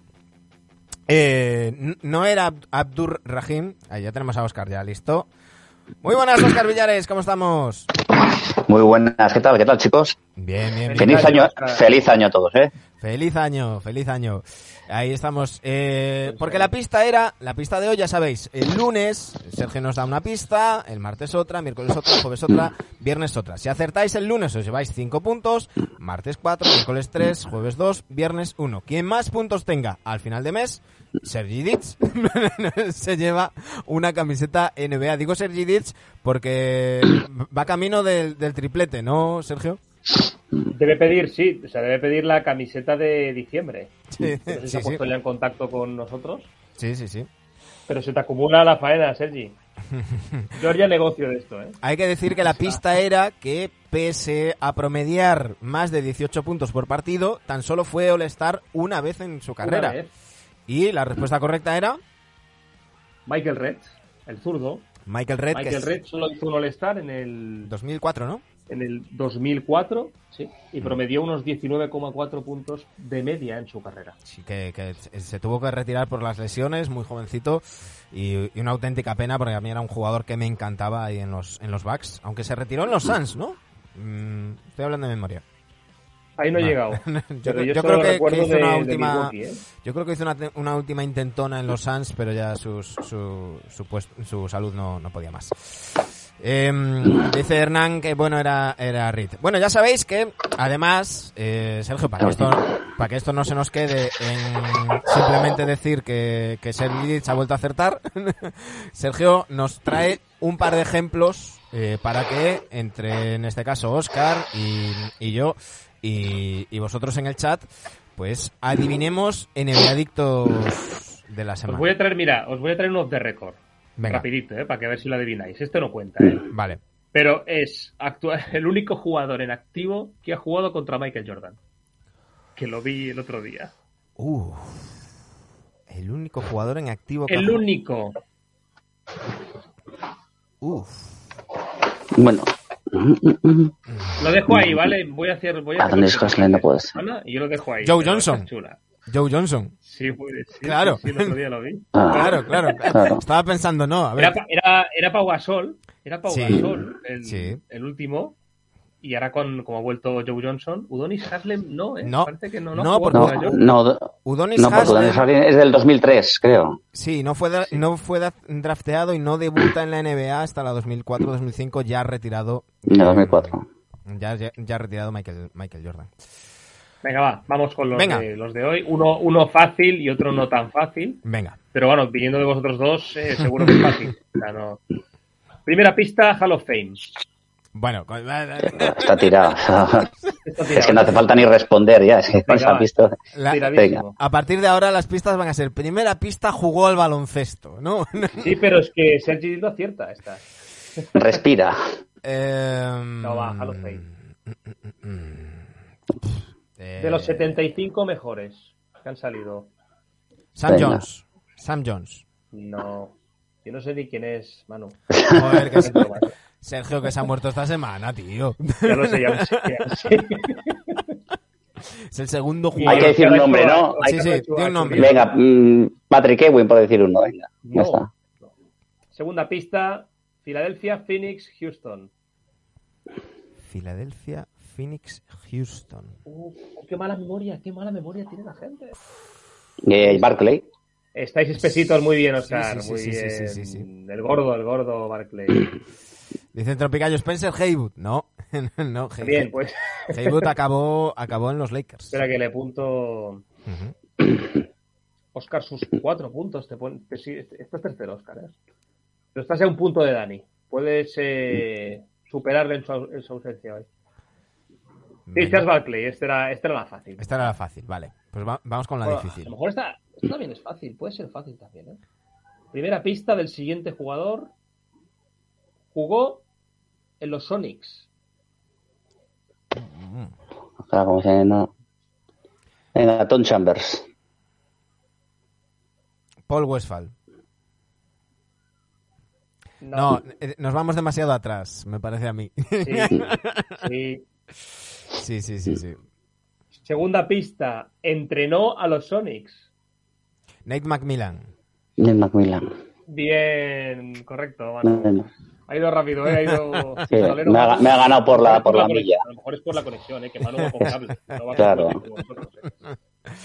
Eh, sí, por aquí decía Tropicayo Jack Sigman, Antonio Daniels, eh, Kevin Durant, pero claro, era, era todavía claro, respuesta pero a la, la- primera pista. me Hombre, la otra pista era odiado por la prensa española, ¿eh? Sí, Sí.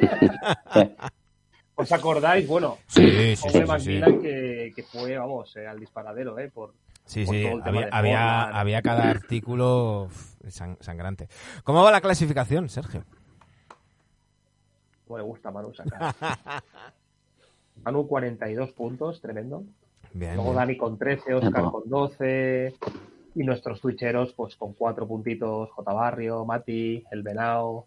Uy, mm, Ma- eh, Manu, es que Manu no falla, claro, es que el, el que es constante. claro. Eh, Oscar, te- Yo creo que Manu estudia. Entre semana, yo creo que estudia algo. Hemos perdido tu imagen, Oscar. No sé si has, si has tachado a ver, la cámara.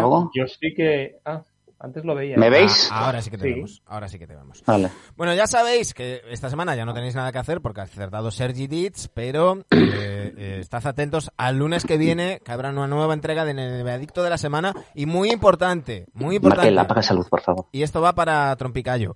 Hay bueno, que poner de el decir hashtag. que, que participa mucha gente. en Twitch. Empieza Sí, a No es que otra. Sergidis acierte porque solo está porque solo está él, Mm, prácticamente. Claro. Contesta mucha gente, eso es verdad. mm. Pero vamos. Pero tenéis que poner el hashtag, ¿eh? Siempre el hashtag NBAdicto de la semana, porque si no, no cuenta. Y ya sabéis, que más puntos acumule al final de, mm, de la de la semana, del mes, perdón, se lleva una camiseta NBA.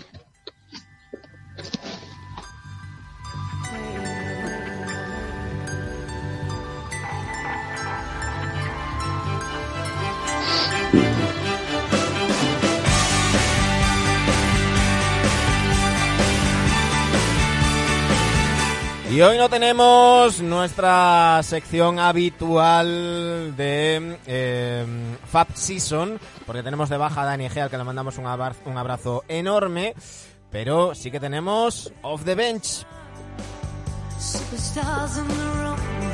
Y hoy sí que me he currado una sintonía para Oscar.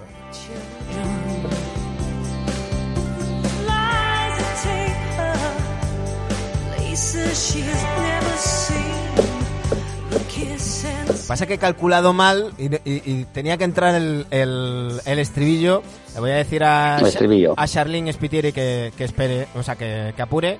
Venga, Charlene, dale, entra ahora.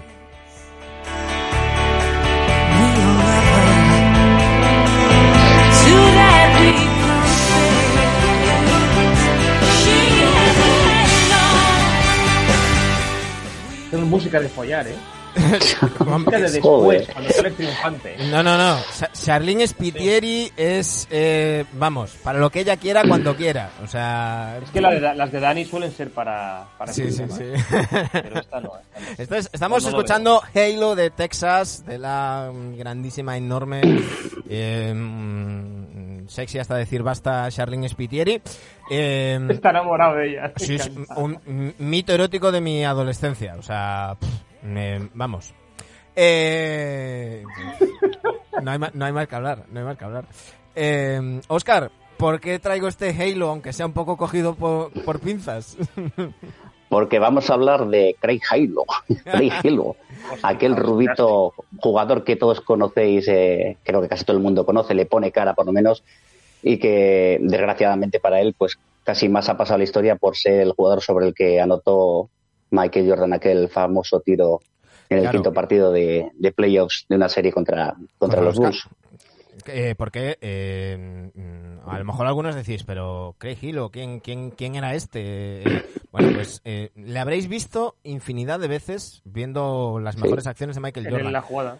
El The Shot, el tiro, que no es el The Last Shot, que ese es contra los Jazz, The Shot contra los Cavs, es precisamente sobre eh, He- eh, Halo, eh, Hilo, que dice Hernán que parecía de los de los Beach Boys, tal cual. Pero, pero no vamos a hablar de esa canasta hoy, ¿verdad, Oscar? No, no. eh, vamos- incluso vamos a ver más, de- más hablar, hablar más de, de asuntos de asuntos extradeportivos, ¿no? Eh, aunque sí que podemos eh, ponerle ponerle un poquitín, poner a la gente un poquitín en contexto, pues Craig Hilo, pues jugó en los en la NBA sobre la década de los 80 y los 90.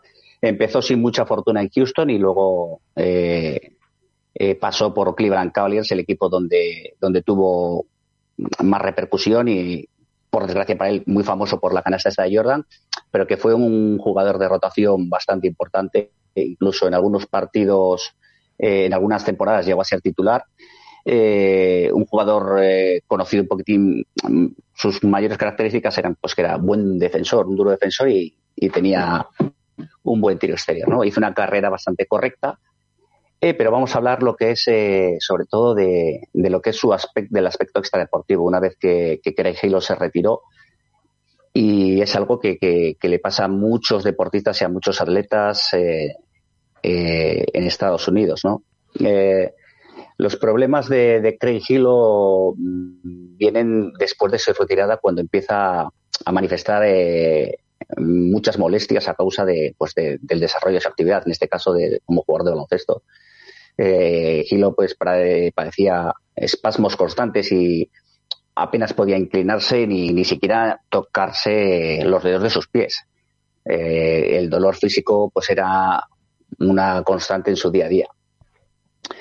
Eh, claro, eh, aparte de eso tuvo que soportar otras dos cirugías de espalda eh, durante 2003 y 2007, pues que tampoco terminaron de ser muy exitosas y no, no terminaron de aliviarle el dolor que padecía. Entonces, eh, eh, él empieza a, a consumir, bueno, a tomar analgésicos eh, sobre una- a- después de esta segunda cirugía, sobre 2008, y empieza a tomarlos un poquitín al final eh, sin control para, para intentar aliviar ese dolor.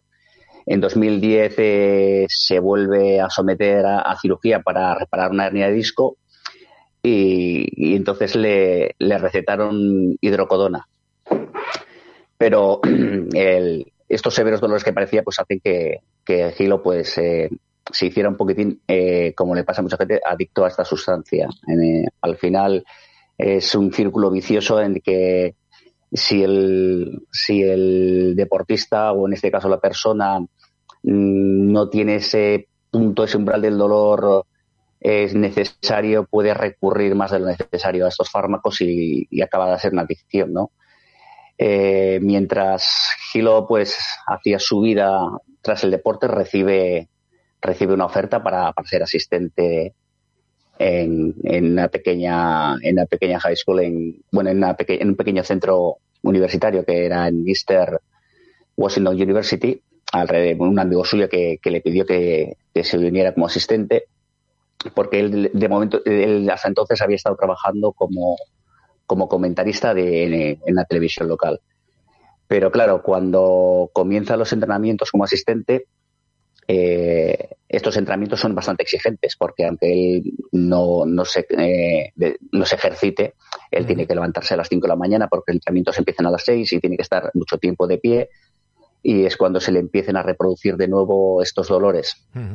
Eh, Hay que decir, hay que y lo decir, empieza hay que decir, Oscar, perdona que te, que te corte, eh, que en Estados Unidos hay un, hay un problema muy gordo con, con, con los opiáceos. sí Eh, tenéis una serie Mucho. muy buena que se llama Dope Sick en, en Disney Plus, eh, que, que- que cuenta muy bien el tema.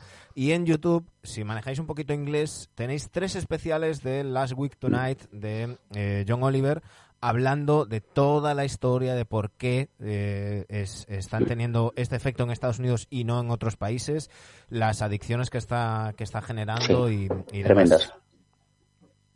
Sí, es, es que lo que dices tú, eh, eh, en este día a día de Kilo con, con su nueva actividad eh, como asistente, le lleva a sufrir nuevamente esos dolores y él reconoce que llegó, llegaba a consumir hasta, a tomar hasta 15 analgésicos por día. Ujú.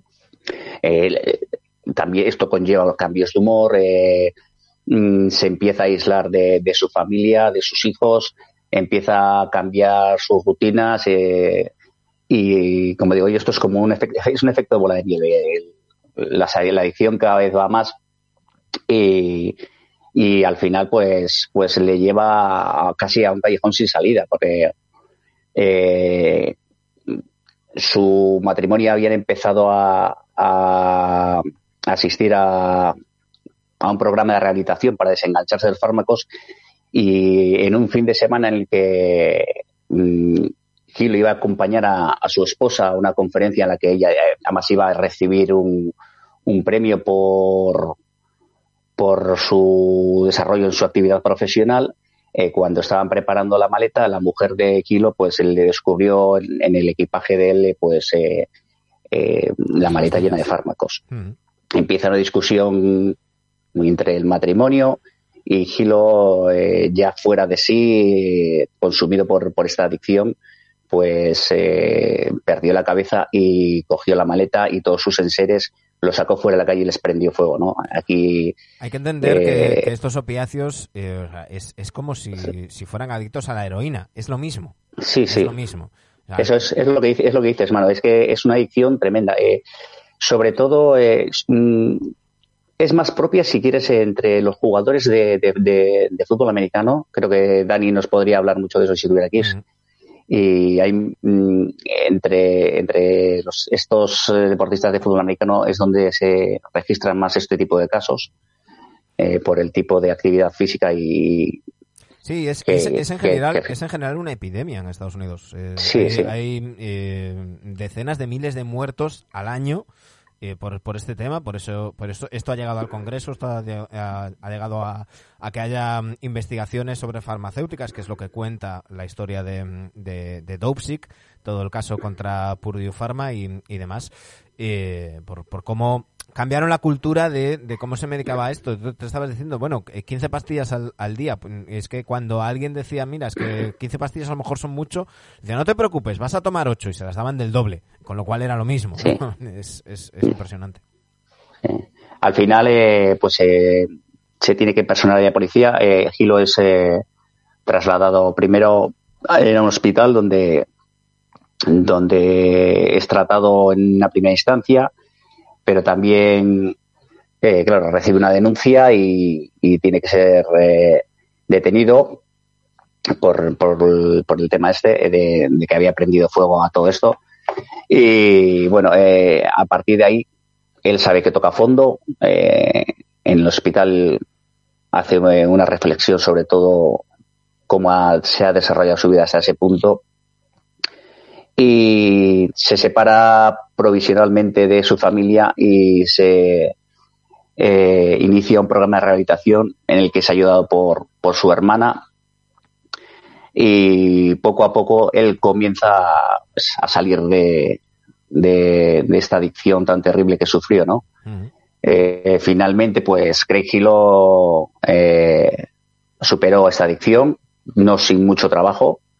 Eh, volvió a estar con su familia, a su familia y a partir de entonces, pues eh, todos aquellos temas de, de trabajos eh, relacionados como siendo, ser asistente o algo así, pues eh, lo aparcó. Sabía que eh, no podía ejercer esta actividad sin sufrir eh, mucho dolor y, y dedicó su, su, su tiempo libre pues a ejercer de lo que hacía antes de, de aceptar el trabajo de asistente, que era ser comentarista de, partidos de televisión, de, partidos sobre todo de high school o algunos de, de liga universitaria. ¿no? Y cuenta eh, cómo, cómo fue aquella, cómo fue de duro separarse de su familia y, y al mismo tiempo eh, es lo que le hizo ver que hasta qué punto había tocado fondo y que tenía que superar aquella adicción. Pero eh, sí que alertó un poquitín a la sociedad sobre eh, un problema que era más común de lo que de lo que la gente quería quería ver. Y Sobre todo estuvo porque a punto de parece destrozar que, su vida que y ciertas cosas hasta que no le pasan a alguien conocido, famoso, eso es. no se vuelven de todo Eso reales, ¿no? Eh, lo hemos visto con el tema Por- del, del suicidio de, de, de Verónica Forqué, eh, que, que ha hecho que se hable más del, del suicidio. Lo, hemos, lo vemos con, con muchas cosas. Luego, a veces eh, duran el tiempo, a veces se nos olvida más rápido, pero en el caso de, de Craig Hilo sí que sirvió para que, para que la, la sociedad estadounidense eh, sobre todo la que, la que la más aficionada a la NBA dijera, oye, ¿qué, qué está pasando con esto? Sí. Eh, mira, eh, la, la ESPN en 2011 encargó un estudio y de ese estudio se sacó sacaron unos resultados y es que en, en la NFL el 71% de los jugadores eh, habían reconocido un uso indebido de, de opioides. O sea, fíjate, el 71%, o sea, que es algo realmente preocupante. Eh, claro, eh, eh, todos estos eh, deportes en los que mm, ah, se produce pues eh, mucho contacto y en el que hay lesiones eh, que conllevan mucho dolor eh, pueden llevar a este a este tipo sobre todo cuando se automedica Claro. aunque consiguen una receta de eso cuando se automedican intenta, empiezan a tomar estos estos estos productos estos fármacos por su cuenta ¿sabes? Entonces, eh, el ejemplo de, de Crequilo es eh, un ejemplo que al mismo tiempo sirve de, de lección para la sociedad, que se puede salir, pero, pero que eh, es muy importante hacerlo visible porque yo lo, lo comparo un poquitín al consumo del alcohol, que es algo que está tan normalizado que parece que, Claro. que- que- que es algo que no pasa nada y, y realmente es un, el consumo eh, que no es moderado el alcohol es un grave problema. Pues Ujú. con los fármacos pasa lo mismo. Parece que estás Sí, consumiendo fármacos y que, y que no estás haciendo nada malo. Porque en este caso, como, como eran recetados por y son porque esta epidemia todavía continúa en Estados Unidos, eh, aquí aquí es más difícil porque aquí mm, Sí. directamente sin, sin receta no los puedes tener. eh, muchos de, de esos fármacos que, que están en, en Estados Unidos, en España son directamente ilegales en la Unión Europea y, y demás. Pero allí el acceso es más más raro. Pero claro, como te lo daba un médico, pues pues luego pues, Eso es, pues, pues eso millas. Eh, él, eh, y lo reconoció que él jamás se drogó eh, durante su carrera ni, ni, Mm. ni consumió ningún tipo de sustancia prohibida, pero fue una vez a raíz de que se retiró y empezó a sufrir estos problemas, pues con- empezó a, a consumir estos fármacos y al final de manera de manera indebida y claro nadie veía que estaba haciendo nada mal hasta que el problema ya era bastante grave. Claro. En fin, eh, otra historia que nos trae Oscar Villares con su Off the Bench. La semana que viene más. Ahora, ya sabéis, toca opinar de qué, pero antes repasamos la clasificación. Y eso siempre lo hacemos de la mano de nuestros amigos de Inglu.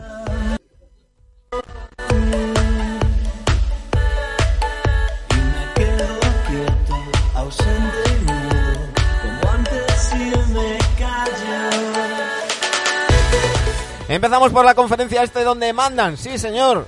Bayona, Peña, escuchad bien. Los Chicago Bulls, 24 victorias, 10 derrotas. Segundos son los Brooklyn Nets con 23 victorias y 11 derrotas. Terceros los Bucks con 25 victorias y 13 derrotas. Con 23 victorias y 14 derrotas se sitúan los Miami Heat. Quintos son los Cavaliers, 21 victorias, 16 derrotas. Sextos, cerrando puestos de playoffs, los Philadelphia 76ers con 19 victorias y 16 derrotas. Nos vamos a los puestos de play-in donde están séptimos los Hornets con 19 victorias, 18 derrotas, octavos los Wizards, 18 victorias, 18 derrotas, novenos los Celtics con 18 victorias y 19 derrotas. Y décimos los Raptors, 16 victorias, 17 derrotas.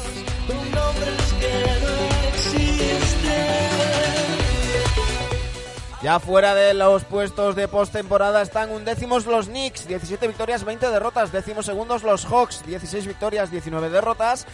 Indiana Pacers, décimo terceros, 14 victorias, 23 derrotas. Orlando Magic, décimo cuartos, 7 victorias, 30 derrotas. Y cerrando la tabla, el peor equipo de la NBA, los Pistons, 6 victorias, 28 derrotas.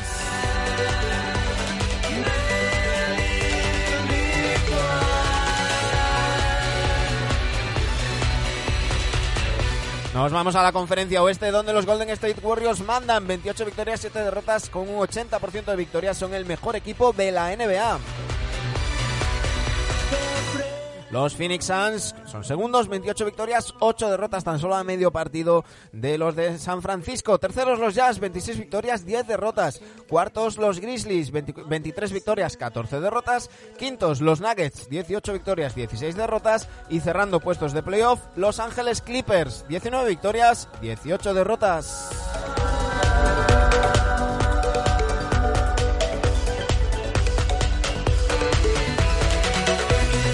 En puestos de play-in, séptimos los Lakers, 19 victorias, 19 derrotas, también al 50%, pero con dos partidos menos están los Mavericks, 18-18 para ser octavos. Novenos los Wolves, 16 victorias, 20 derrotas y décimos los Kings, 16 victorias, 22 derrotas. Fuera de los puestos de postemporada están los Spurs, un décimos, 14 victorias, 21 derrotas, décimos segundos los Blazers, 13 victorias, 22 derrotas, décimo terceros los Thunder, ve- 13 victorias, 23 derrotas, mismo balance que tienen los Pelicans para ser decimocuartos y cerrando la tabla los Rockets, 10 victorias, 27 derrotas.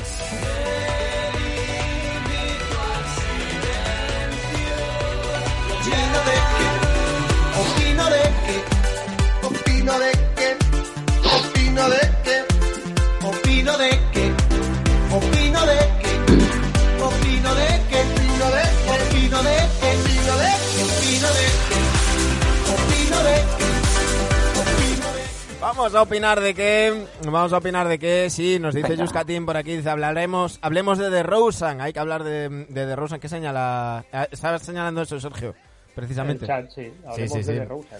Eh, hay muchas cosas de las que hablar. Eh, yo empezaba, porque claro, empezábamos repasando el, este, empezaba saludando a Carlos Bayona y a Mario Peña, con quien de vez en cuando hacemos Bulls adictos, a ver si podemos cuadrar para hacer esta, esta semana, porque los Bulls se han puesto primeros y con algo histórico. Y es que eh, por primera vez un jugador en dos noches consecutivas ha decidido un partido con un eh, buzzer beater, con un game winner.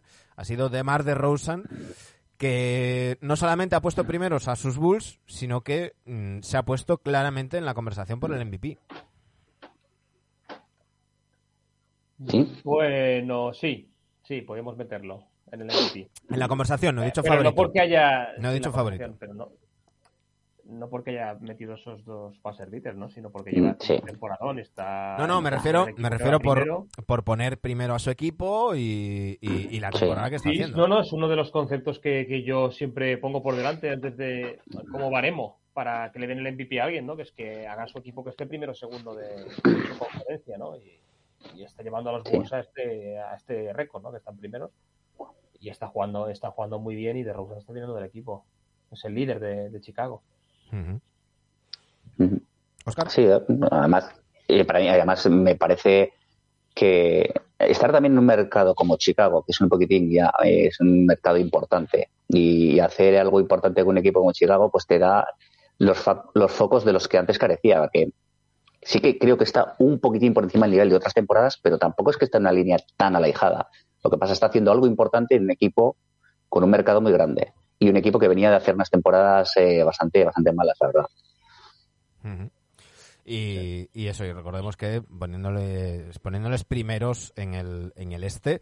Eh, una conversación para el MVP que todavía es pronto, que ya, que ya hablaremos. eh, eh, pero yo os voy a sacar, ya que, ya que hemos hablado de esto, eh, creo que los tres tenemos claro que, que no sería favorito, aunque tiene que empezar a estar en, en esa conversación de Rosen. Parece claro que ahora mismo eh, la cosa estaría entre Curry, Durant, Antetokounmpo, pero yo os voy a poner una pedrada que tengo yo en, en la cabeza eh, y me vais a decir que no, que no tengo razón. No, te lo digo ahora. No, no, tampoco, no tiene razón. Te lo digo ahora. Draymond Green. A ver, di- Para mí, Draymond Green. No. El, juga- el, el jugador básico en defensa, más importante en defensa, y el segundo más importante en ataque del mejor equipo de la NBA, tiene que estar en la conversación. Ya, Porque esto, porque pero esto no es el mejor. de- no es el mejor ¿A quién, de- a quién le leí? Le leí eso también a alguien el otro día, no sé quién fue. Ahora, ahora no recuerdo, pero sí que lo leí también en el tema de Draymond Green. Es que es que Sí, a ver, es, que es most valuable player. O sea, esto, aquí- esto no es mirar el PER. Si miramos el PER, eh, se lo damos a Jokic, que está haciendo un- una estadística eh, la mejor histórica. O sea, de, de los 75 años de la NBA, nadie mm, ha tenido un PER como el que como el que está haciendo Jokic. La diferencia en- de los minutos con en el más menos de Jokic en pista con Jokic fuera de pista es la mayor mm, con, con diferencia tam- también. Es una brutalidad pero eh, el MVP es el jugador más valioso. Si, si Sí. el jugador más valioso lo es tirando de intangibles, tirando de defensa y tirando de otras cosas, también deberíamos de ponerlo en valor. Quizás no para dárselo, pero sí para hablar de él y decir, oye, tengamos en cuenta también puede estas estar cosas. en la sí en, en debate entre los 10 puede estar pues se puede colar ahí Draymond Green perfectamente No, lo digo porque muchas veces nos quejamos de la narrativa, ¿no? Eh, y Sí. esto, esto es un pequeño palito para algún que otro podcast, ¿no? Decimos, claro, es que la narrativa, es que los triples dobles, es que tal. Eh, cuando nosotros mismos podemos hacer cosas por la narrativa. Es decir, nosotros intentamos no mencionar los récords de triples dobles, no hablar de eso, no basarnos de eso, porque eh, ya hemos dicho muchas veces que hacer un triple doble no tiene por qué significar hacer un buen partido. Y ya lo decíamos antes de que lo dijera Van Gandhi. Eh, pues, pues hagámoslo con esto también, ¿no? Reivindiquemos Sí. otro tipo de, de- de jugador que no siempre tiene que ser el que Sí. sale primero en las estadísticas. Sí. Sí, pero ¿sabes lo que pasa? Que, que al tener a un jugador en su equipo como Curry, que, que también ya ese, Claro. a, a ese trofeo, a ese galardón, pues es muy difícil. Yo, si, imagínate que, que, que Draymond Green estuviera en un equipo que estuviera haciendo eso, siendo él un poquitín, sin tener un jugador tan estelar como Curry, siendo él un poquitín. Entonces lo vería con más sentido, pero incluso a Curry. seguiría, seguiría no tanto porque la NBA premia más lo ofensivo que lo Sí, defensivo. sí, sí, sí. Pero bueno, pero que no está mal tirada. Que, la- yo, yo comprendo, entiendo bastante la idea por dónde van los tiros de, de Manu, pero, pero en este caso concreto, al estar Curry en su equipo y el Curry ser un, un candidato tan claro, pues lo veo difícil. Lo veo difícil que entre en la conversación. Y no porque no por falta de méritos, ¿eh? Porque al final son ese tipo de jugadores tan necesarios y que, y que muchas veces son los que el pegamento del equipo, los que hacen funcionar realmente los responsables del funcionamiento de, en este caso, de los, de los Warriors. Yo os digo una cosa, eh, en estos próximos días vamos a charlar con Marcus Thompson de, de The Athletic. Eh, voy a intentar meter a Draymond Green en esta conversación. Le sacaré del tema y le voy a decir que lo saque él en los podcasts de The Athletic, a ver si lo conseguimos. Voy a intentar cambiar la, la narrativa. Eh, Narrativa. que- que, insisto, para mí están... I have a dream. están, delan- están por delante de él ahora mismo Curry, eh, Kevin Durant, desde luego, Giannis Antetokounmpo está haciendo también una, una barbaridad. Pero si hablamos de jugadores más valiosos, eh, el, el- uno, de los, uno de los dos jugadores más valiosos, claro, uno de los dos jugadores más valiosos de- del mejor equipo de la NBA tiene que estar en esa, en esa conversación. Pero ya que, ya que os saco a, a Draymond, os voy a preguntar por los Warriors. Los Warriors han ganado, eh, lo decíamos el- la semana pasada, ¿Has- una victoria leído lo que ha puesto, lo que ha, la- lo que ha dicho Woj hace Sí, sí, sí, sí. Sí, sí, sí. Ahora No, mismo, no le. no. ahora mismo, ahora mismo os, os lo cuento.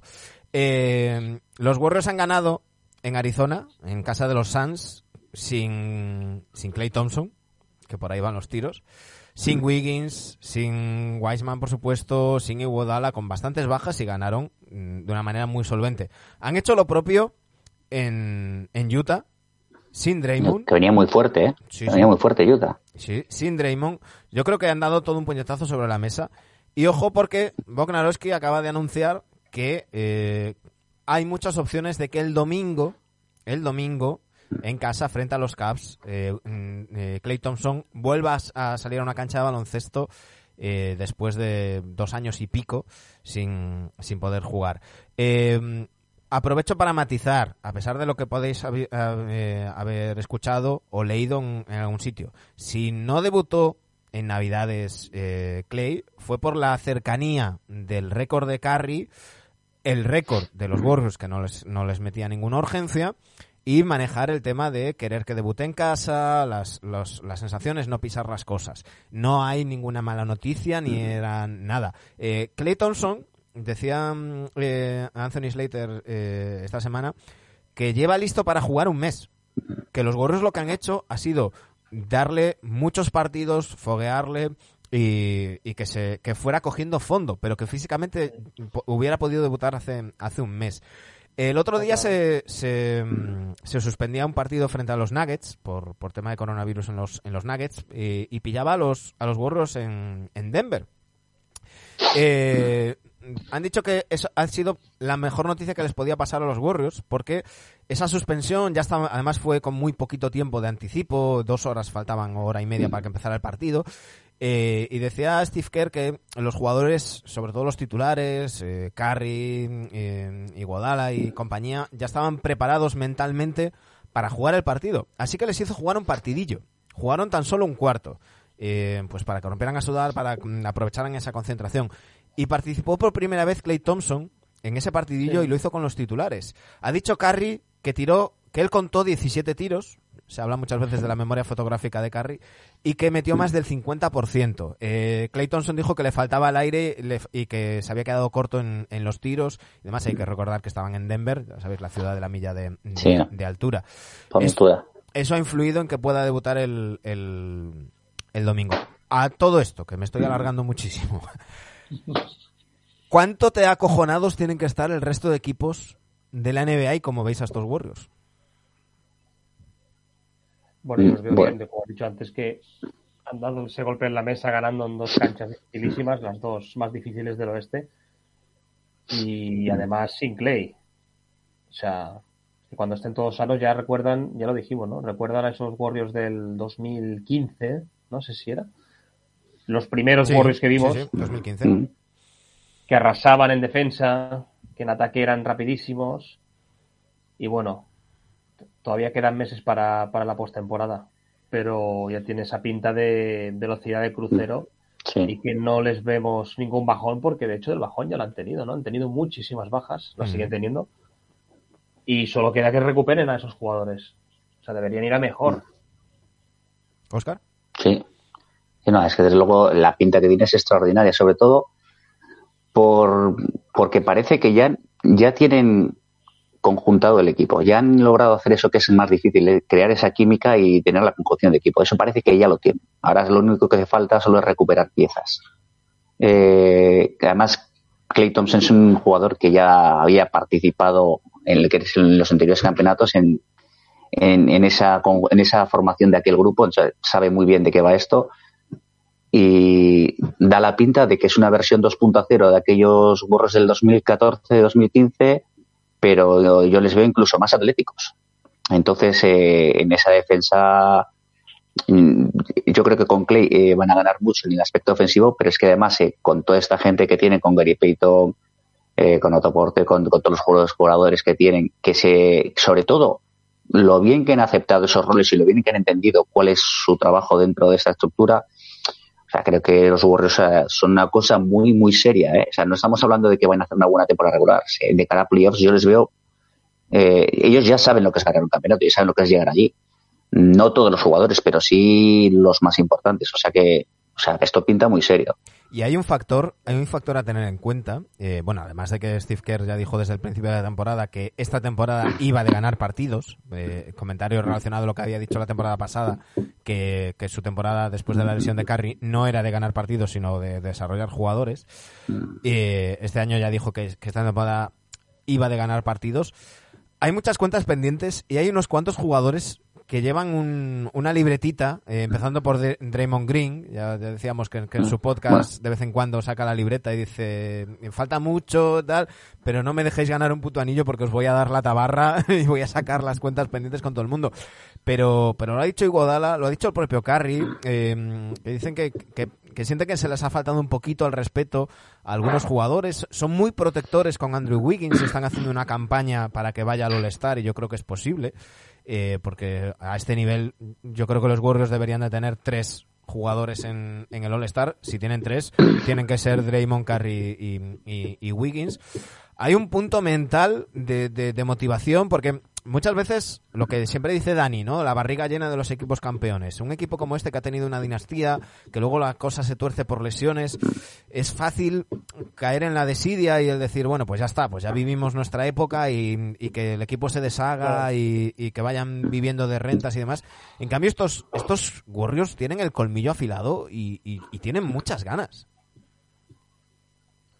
Yo es que creo que siempre, era, siempre era así, ¿no? Pero tuvieron esa temporada por las lesiones, que les pegó el bajonazo, y ahí se tiraron todos encima, y diciendo, bueno, ya está, ya pues, borrón y cuenta nueva, eh, ya no valen para nada, ya eh, Kevin Durant era el que sostenía esto, Mm, sí, sí, ¿no? sí, sí. Y resulta que, bueno, simplemente era Curry, ¿no? Y su, su lesión que, que no pudo participar ese año. Claro. Pero se ha, se ha visto, se ha visto que que vuelvan a estar sanos, no, no fichando a nadie, sino simplemente estando sanos, Mm.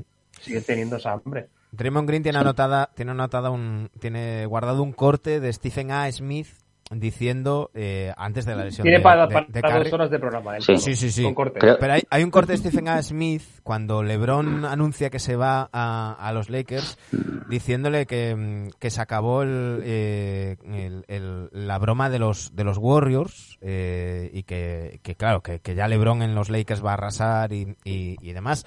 Ya se lo recordó en su día cuando los, los Warriors llegaron a las finales y, y ese primer año de, de Lakers eh, LeBron no, no se clasificó para playoffs, pero aún el otro día volvió a volvió a decir en una entrevista eh, Draymond que tiene tiene unos cuantos cortes de, de Stephen A. Smith para, para recordarle. Sí. Yo creo que Draymond Green es como, es como cualquiera, la- es como, como, un, como un agente de la Guardia Civil, tiene cogido la matrícula Sí, sí. a media liga. No, y aparte Pero bueno, eh, Yo insisto, Sí. yo insisto en que los que entendáis inglés escuchéis su podcast, porque más allá de, de- porque ah, quizás yo creo que se ha dado a veces la imagen de Draymond del, del, del tipo que, que a veces se le pela un cable y que va mm, y, que- y es todo lo contrario. Es un tío que sabe perfectamente lo que dice cuando lo dice, lo que hace por lo que lo hace. Eh, el otro día, hablando en, en su programa, decía eh, que, que, claro, que a veces él se había llevado alguna técnica para que no le pitaran una falta a un compañero, para que no le pitaran otra fal- otra técnica a otro compañero que ya tenía una, y, y cosas así. y tiene, tiene un coco mm, muy interesante Sí. el, el bueno de, de Draymond, ¿eh?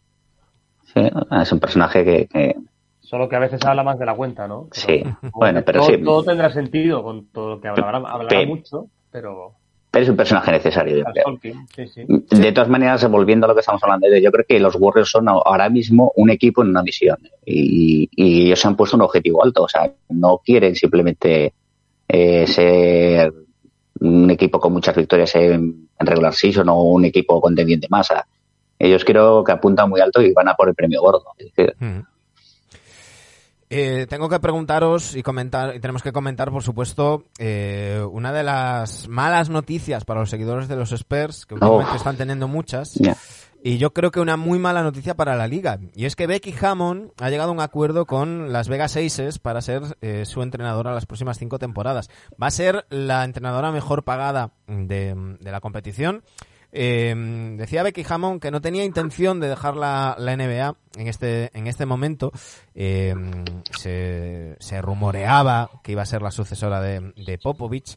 Eh, ha dicho Becky que cuando empezaron las conversaciones con eh, Nicky Fargas, la general eh, eh, manager de, las Aces y con, y con la organización, la convencieron por completo. Eh, ha dicho, me he sentado mm, a- mm, bajo las órdenes del mejor entrenador en la historia del baloncesto durante ocho años y, espero llevar algo de lo que he podido aprender a la WNBA. Eh, no sé cómo, cómo visteis vosotros esta noticia, para mí un jarro de agua fría. ¿eh? Sí, bueno, si estás esperando y no tienes la oportunidad, pues se te, se te ofrece esta, este equipo y bueno.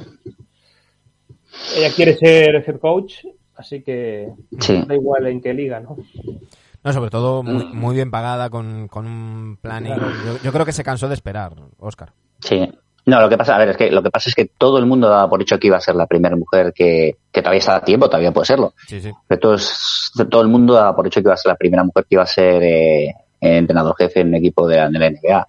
Y parecía que el paso era que si no fuera la siguiente temporada dentro de dos, pero claro, ella tampoco puede estar dejando pasar su carrera eh, Claro. eh, en, en, en, en el, en un horizonte de, de conseguir el día de mañana ese puesto. todo- ella, cinco años. ella se ve. pre- se- claro, ¿Esto qué quiere decir? Que esto quiere decir pues que Popovich todavía tiene cuerda para unos añitos, Mm. porque si no, yo creo que Becky Claro. Hammond sería la elegida.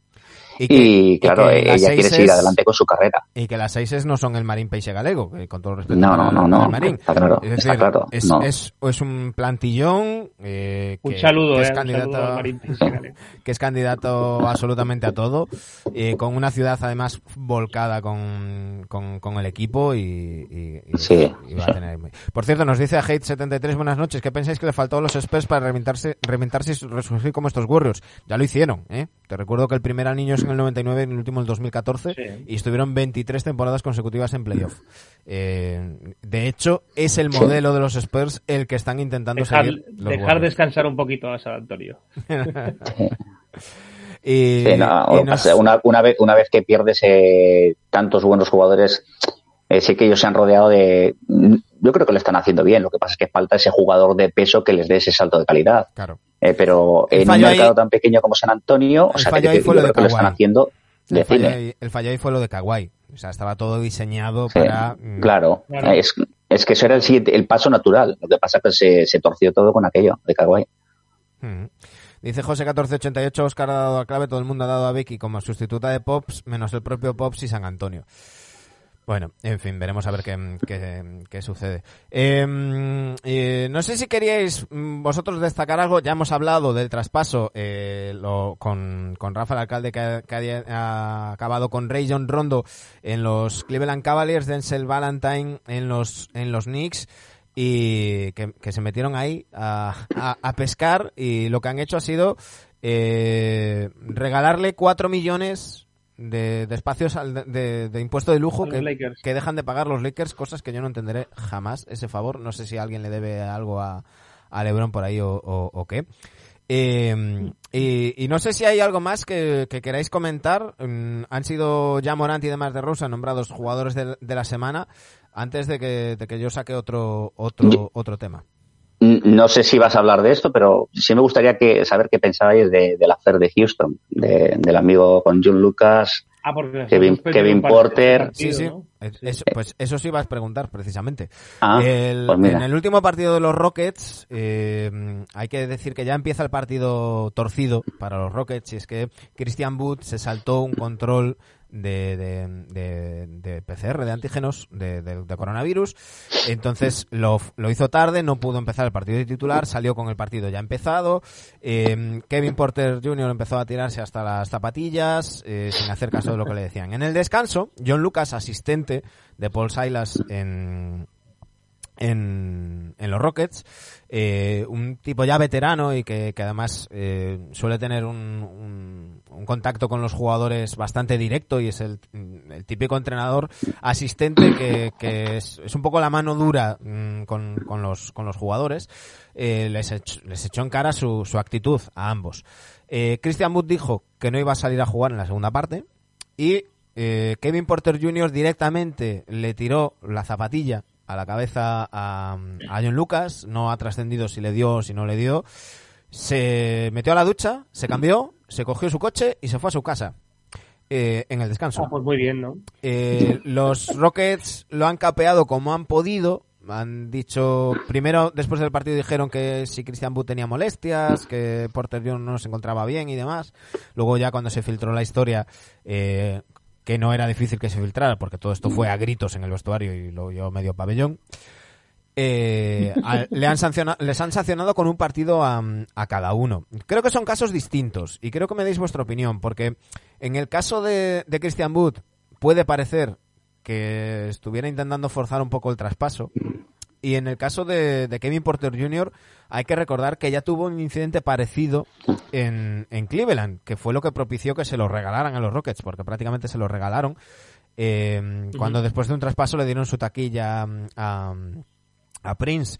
Eh, además hay el agravante, en este caso, porque muchas veces hablamos de los temas de salud mental y demás, eh, todo lo que se cuenta de Kevin Porter Jr. es que no es un chaval con mm, problemas mm, de salud mental que le puedan provocar esto, sino que es un tipo con muy mal carácter y con un ego desmesurado. Tiene mala hostia, ¿no? Claro, Sí. y con un ego desmesurado, ¿no?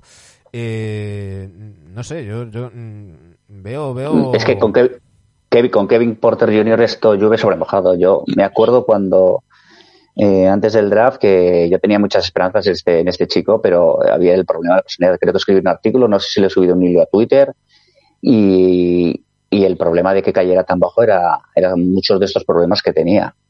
Sí. Mm. Y desgraciadamente, pues parece que, que a pesar de que tiene calidad, no, no se acaba de centrar y, y cada cierto tiempo, pues eh, eh, cae en este tipo de situaciones. Y la verdad que, no sé, no lo veo muy claro. Y es que tiene todas las herramientas para convertirse en un gran jugador, pero este tipo de problemas pues van a acabar al final pues eh, dañando su carrera. Nos dice Trompicayo, en, en los Caps le aportaron por mención a Tauren Prince o algo así cuando llegó al equipo. No, el tema fue que llegó Tauren Prince al equipo y le dieron la taquilla que tenía Kevin Porter Jr. Entonces Kevin Porter Jr. llegó al vestuario, vio que, vio que su mm, taquilla no era esa y empezó a tirarle cosas a la gente, a los, al, al cuerpo técnico, al propio, gusta tirar cosas a la gente. al propio Tyrone Prince, a gritos, eh, diciendo que les iba a dar de hostias a todos, estas, estas historias. Y lo Es que mucho tirar cosas, ¿no? Sí. Sí, se tira, se tira todo en pista y fuera de ella. Y los, y, en lo- y los Caps ahí tuvieron tolerancia cero. Con él, me imagino que por lo que estaba comentando Oscar de, de- Claro. de esos, de esos precedentes, Yo para, para mí es una falta grave. y dos. enseguida, enseguida lo, lo, lo, lo traspasaron.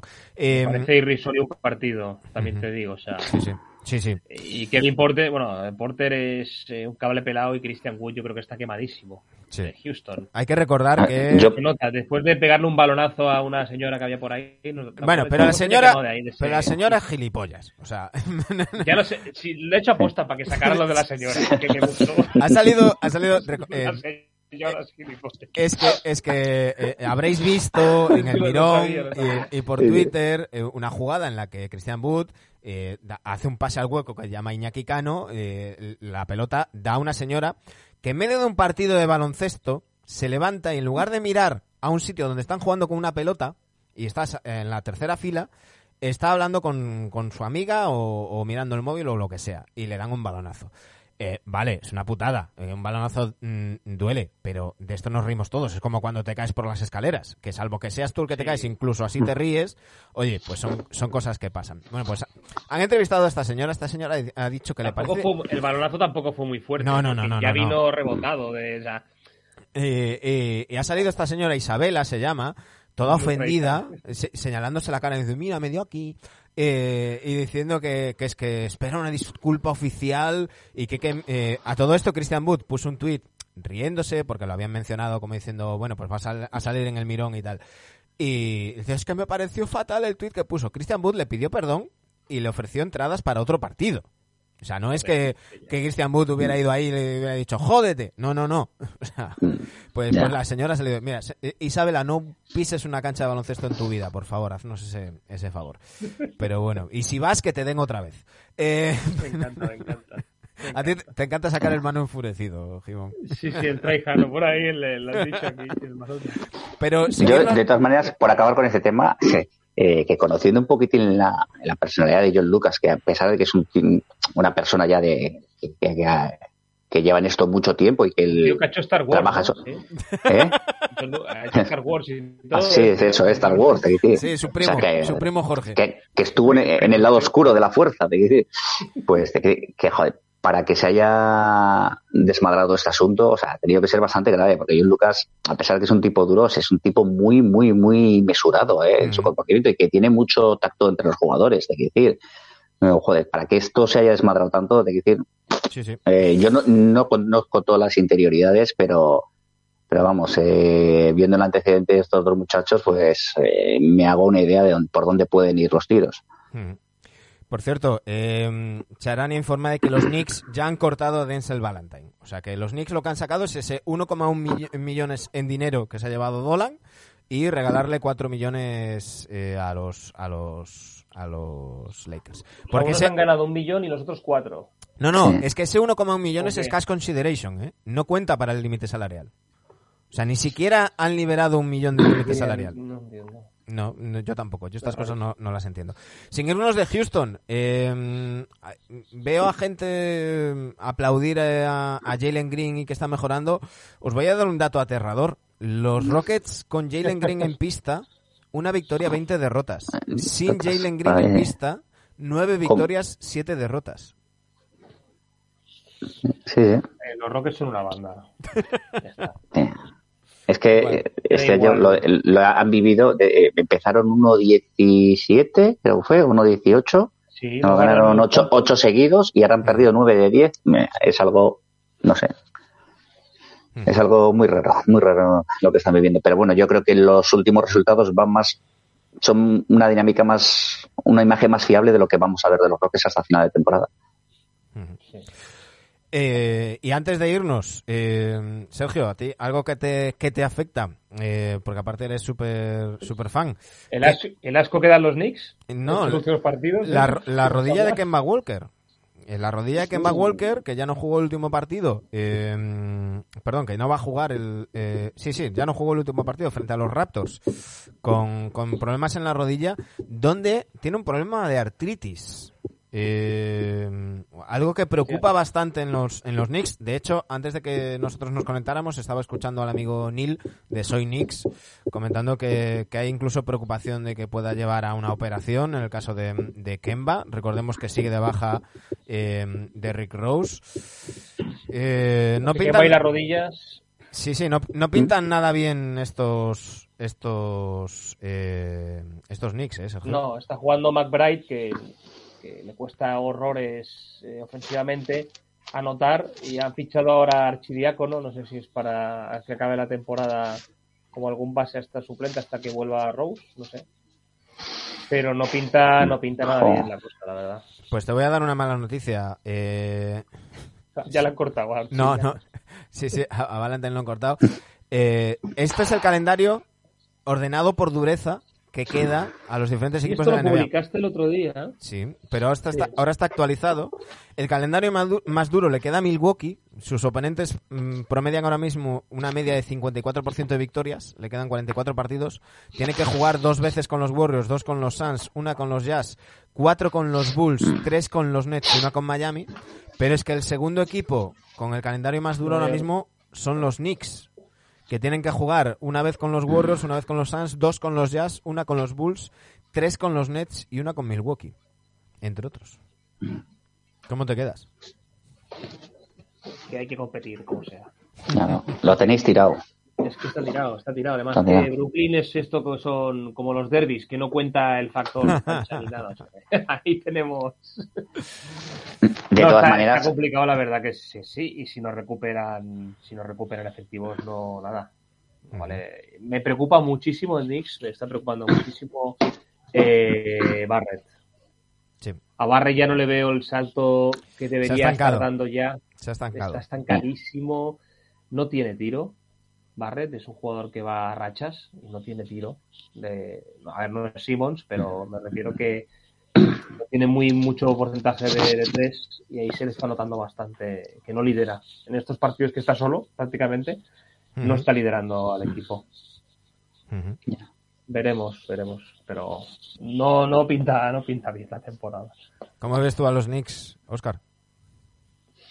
joder, pues les veo casi, eh, me me jode decirlo por Dani, pero les veo más un poquitín ah, algo más de lo que eran antes de, de la temporada anterior. Es decir, es que se están conjuntando todos los astros y es que les está saliendo todo mal. Yo no sé si es que siguen con el mismo gafe de estos 20 años y cuando el año pasado parecía que, que parecía que iban enderezando la situación, que con todo tipo pues se iba el equipo sabía por lo menos a qué jugaba, el estilo que quería el equipo, los- el tipo de jugador que quería. Pues es que esta temporada es que entre que se pegan un tiro en el pie en, ciertas, y en, en algunas ocasiones y es que le sale todo mal, todo mal, porque justo ahora que Kemba Walker parecía que recuperaba un poco su línea, pues le pasa esto. Eh, la verdad es que en el Sobre caso de los Knicks, como, ¿eh? como llueve sobre mojado, es, di- es que es también hasta difícil que se, que, que- que se recuperen de, de- un golpe como este. No sé, no lo sé. Ojalá, porque Sergio. Yo creo que la El liga necesita. tenían peor equipo y hasta en todos los partidos hasta el final. Claro, hasta el eh, final, había- otra- mordían. Pero mira, Y el Sergio, estado de ánimo del equipo era, era diferente, sí, sí. Sergio no. Es que yo creo que, lo- que, necesit- que, los, que la liga necesita un poquitín, un poquito de los Knicks que estén ahí, porque eh, está bien que, que esta liga sea muy, muy democrática, pero cuando los Knicks están un poquitín bien, esta liga es otra. Eh, Mediáticamente todo es, es otra. poco, sí, a ver, crece un poco más la audi- eh, mediáticamente, sí que eh, tiene mucho tirón. Sergio, hablabas de RJ Barrett, es que, es que ha vuelto a su temporada de rookie. Eh, porque os, os, os, Sí, le- os leo sí. estadísticas. Eh, eh, minutos por partido. En su temporada de rookie, 30,4. La pasada, 34,9. Esta, 30,8. Ha bajado en minutos a lo- al- prácticamente lo mismo que en su temporada de rookie. En tiros por partido, 13 en su temporada de rookie con un 40%. 14,7, es decir, prácticamente 15 la temporada pasada con un 44%, este año 13 con un 40%, lo mismo en la temporada de rookie. Tanto por ciento de tiros de 3, 32% en su temporada de rookie, 40 la temporada pasada, 32 otra vez esta temporada. Y así todas las estadísticas, ha pasado de 14 14,3 puntos en su temporada de rookie, 17,6 la pasada, 15 esta temporada. Ha vuelto, ha dado un paso atrás a, a la temporada de rookie, RJ Barrett. Es, es, es preocupante. ¿eh? la tónica de todo el equipo. ¿eh? Yo creo que es como todo el equipo están dando un paso atrás, sobre todo en cuanto a aptitud y, y en cuanto, no sé, yo creo que antes eh, cualquier cosa, antes me refiero a la temporada pasada, cualquier cosa les salía bien. Ujú. Véase Randall, daba lo que tiraba, la metía y este año no, es al contrario. Y al cierto- final vas a tener razón, Manu, que los fichajes, los fichajes no, los, los descartes Mm, más que los fichajes, porque al final el fi- el fichaje es, es bueno, es para crecer, ¿no? Ofensivamente, pero los descartes defensivamente han hecho muchísimo daño, Es que muchísimo daño. Es- Al- yo yo, al- yo al creo que, que se han movido, que- han hecho movimientos de, de, de, de 2K. Eh, has hecho, han hecho movimientos de decir, bueno, Sí, claro. tengo, tengo, tengo Es que han perdido, un poco la, han perdido un poco la esencia de ese equipo. Claro, tengo un tío de 77, eh, ficho uno de 79, mejoro. No, pues a veces no mejoras. A veces no mejoras, aunque Claro. individualmente pueda, pueda parecer eh, mejor. Por cierto, muchísimas gracias a Hate, que también sea mm, a Hate73, que se ha suscrito con Prime, ya lleva tre- eh, durante tres meses. Así que muchísimas, muchísimas gracias. Y, y gracias también a Jauma1989, a Juanpe1982, que, que también nos acaban de seguir, ya sois 944. Bueno, pues chicos, eh, que ya nos, ya nos pasamos de las, de las dos horas, hay que... Sergio tiene que Te lo, cenar. dije, te lo dije. Sí, sí, sí. Sergio... No, no, ya, ya he cenado. ya he Ah, muy, cenado. muy bien. Yo cuando, cuando me veis el fondo naranja, es que estoy en casa de mis padres. quiero decir, Ah, ya me dan de amigo. cenar. Ah, Tengo que bien, hacerme bien, la bien, cena, bien. ya. Pues ya sabéis, como diría el clásico, Con lo que hay, yo creo que hemos hecho al máximo. eh, Está, está, hecho, está hecho al máximo también. Sí, ya no, sí. no puedo más. Estoy tirada. qué bueno. Ha dormido. Bueno. Por cierto, no-. No, no tengo a Shia por aquí. Eh, Shia que, que ya va a ser una... La vi, la vi en directo ayer. Manu, no, supongo que estaría, habrías ido a la cama o algo, no sé. No, es- me- justo había dejado el partido, eh, o sea, puse el tweet... Daimiel lo comentó. Cinco diciendo, mira minutos el antes. gato aquí, mira el gato interesado en el partido. Puse el tweet cinco minutos antes y ya me, me- me- porque el partido no tenía historia, me, pasé a, a ver Evil, que estoy viendo la segunda temporada de Evil, que está muy bien. Y, y ahí salió Shia, ¿eh? En, segunda vez que, que sale. Nos dice Penélope Piedra. Quiero, quiero un día un debate de Marvel versus DC. Por favor, te traes a, Sí, a sí, Dani. sí. A Dani, a nadadora. Dani, te lo Dani traes Avalo. aquí, por Dios. Quiero estar, Sí, sí, quiero sí, sí. estar ese día. Sí, esto cualquier cualquier día por la mañana hacemos un twitcheo de estos. Eh, dice Penélope Sí, sí. Piedra, el este está muy entretenido, abierto este año, incluso no descartando a Indiana. Con el tema de lesiones COVID, según afecta a los equipos, todo puede pasar. Sí, señor. Y ojo a Indiana, que, que ha perdido muchos partidos por muy poquito margen, que lo normal es que esos partidos pase a ganarlos y, y lo normal es que se adapten más a- al libreto de Carlisle y vayan, vayan subiendo. Chicos, ha sido un, un auténtico placer estar con vosotros aquí en el año nuevo, así que... eh, En el año nuevo. Bienvenidos, feliz año y, y esperemos que el 2022 no sea, no sea como dicen los ingleses 2022, no, sino que realmente sea otro año, no sea la tercera temporada de 2020 Eso es. y, y- y podamos volver a tener un poquito de vida, de vida normal. Chicos, la semana que viene más, Venga, pues nos vemos. Venga. Venga, hasta luego. un fuerte abrazo.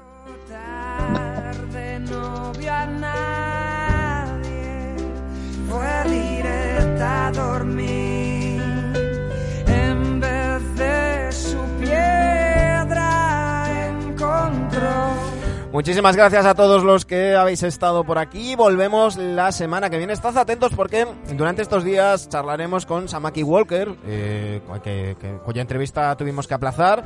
Eh, pues la charlaremos estos días. Y también con Marcus Thompson, eh, el periodista de, de Athletic que cubre a los Warriors. Así que estad atentos. Muchísimas gracias a todos los que habéis pasado por aquí, a los nuevos, eh, a, Penélope. Oye, pregunta todo lo que quieras siempre. Eh, y también a los clásicos, a mm, a José, eh, a Hate, Despelu, Neorticross y, y demás, Hernán, todos los que, Mechoa, todos los que habéis estado por aquí. Muchísimas gracias. Eh, mañana no hay NBDectos a las 12, pero el miércoles y el jueves sí que lo va a haber. Así que eh, estad atentos que nos veremos por aquí por Twitch. Un saludo.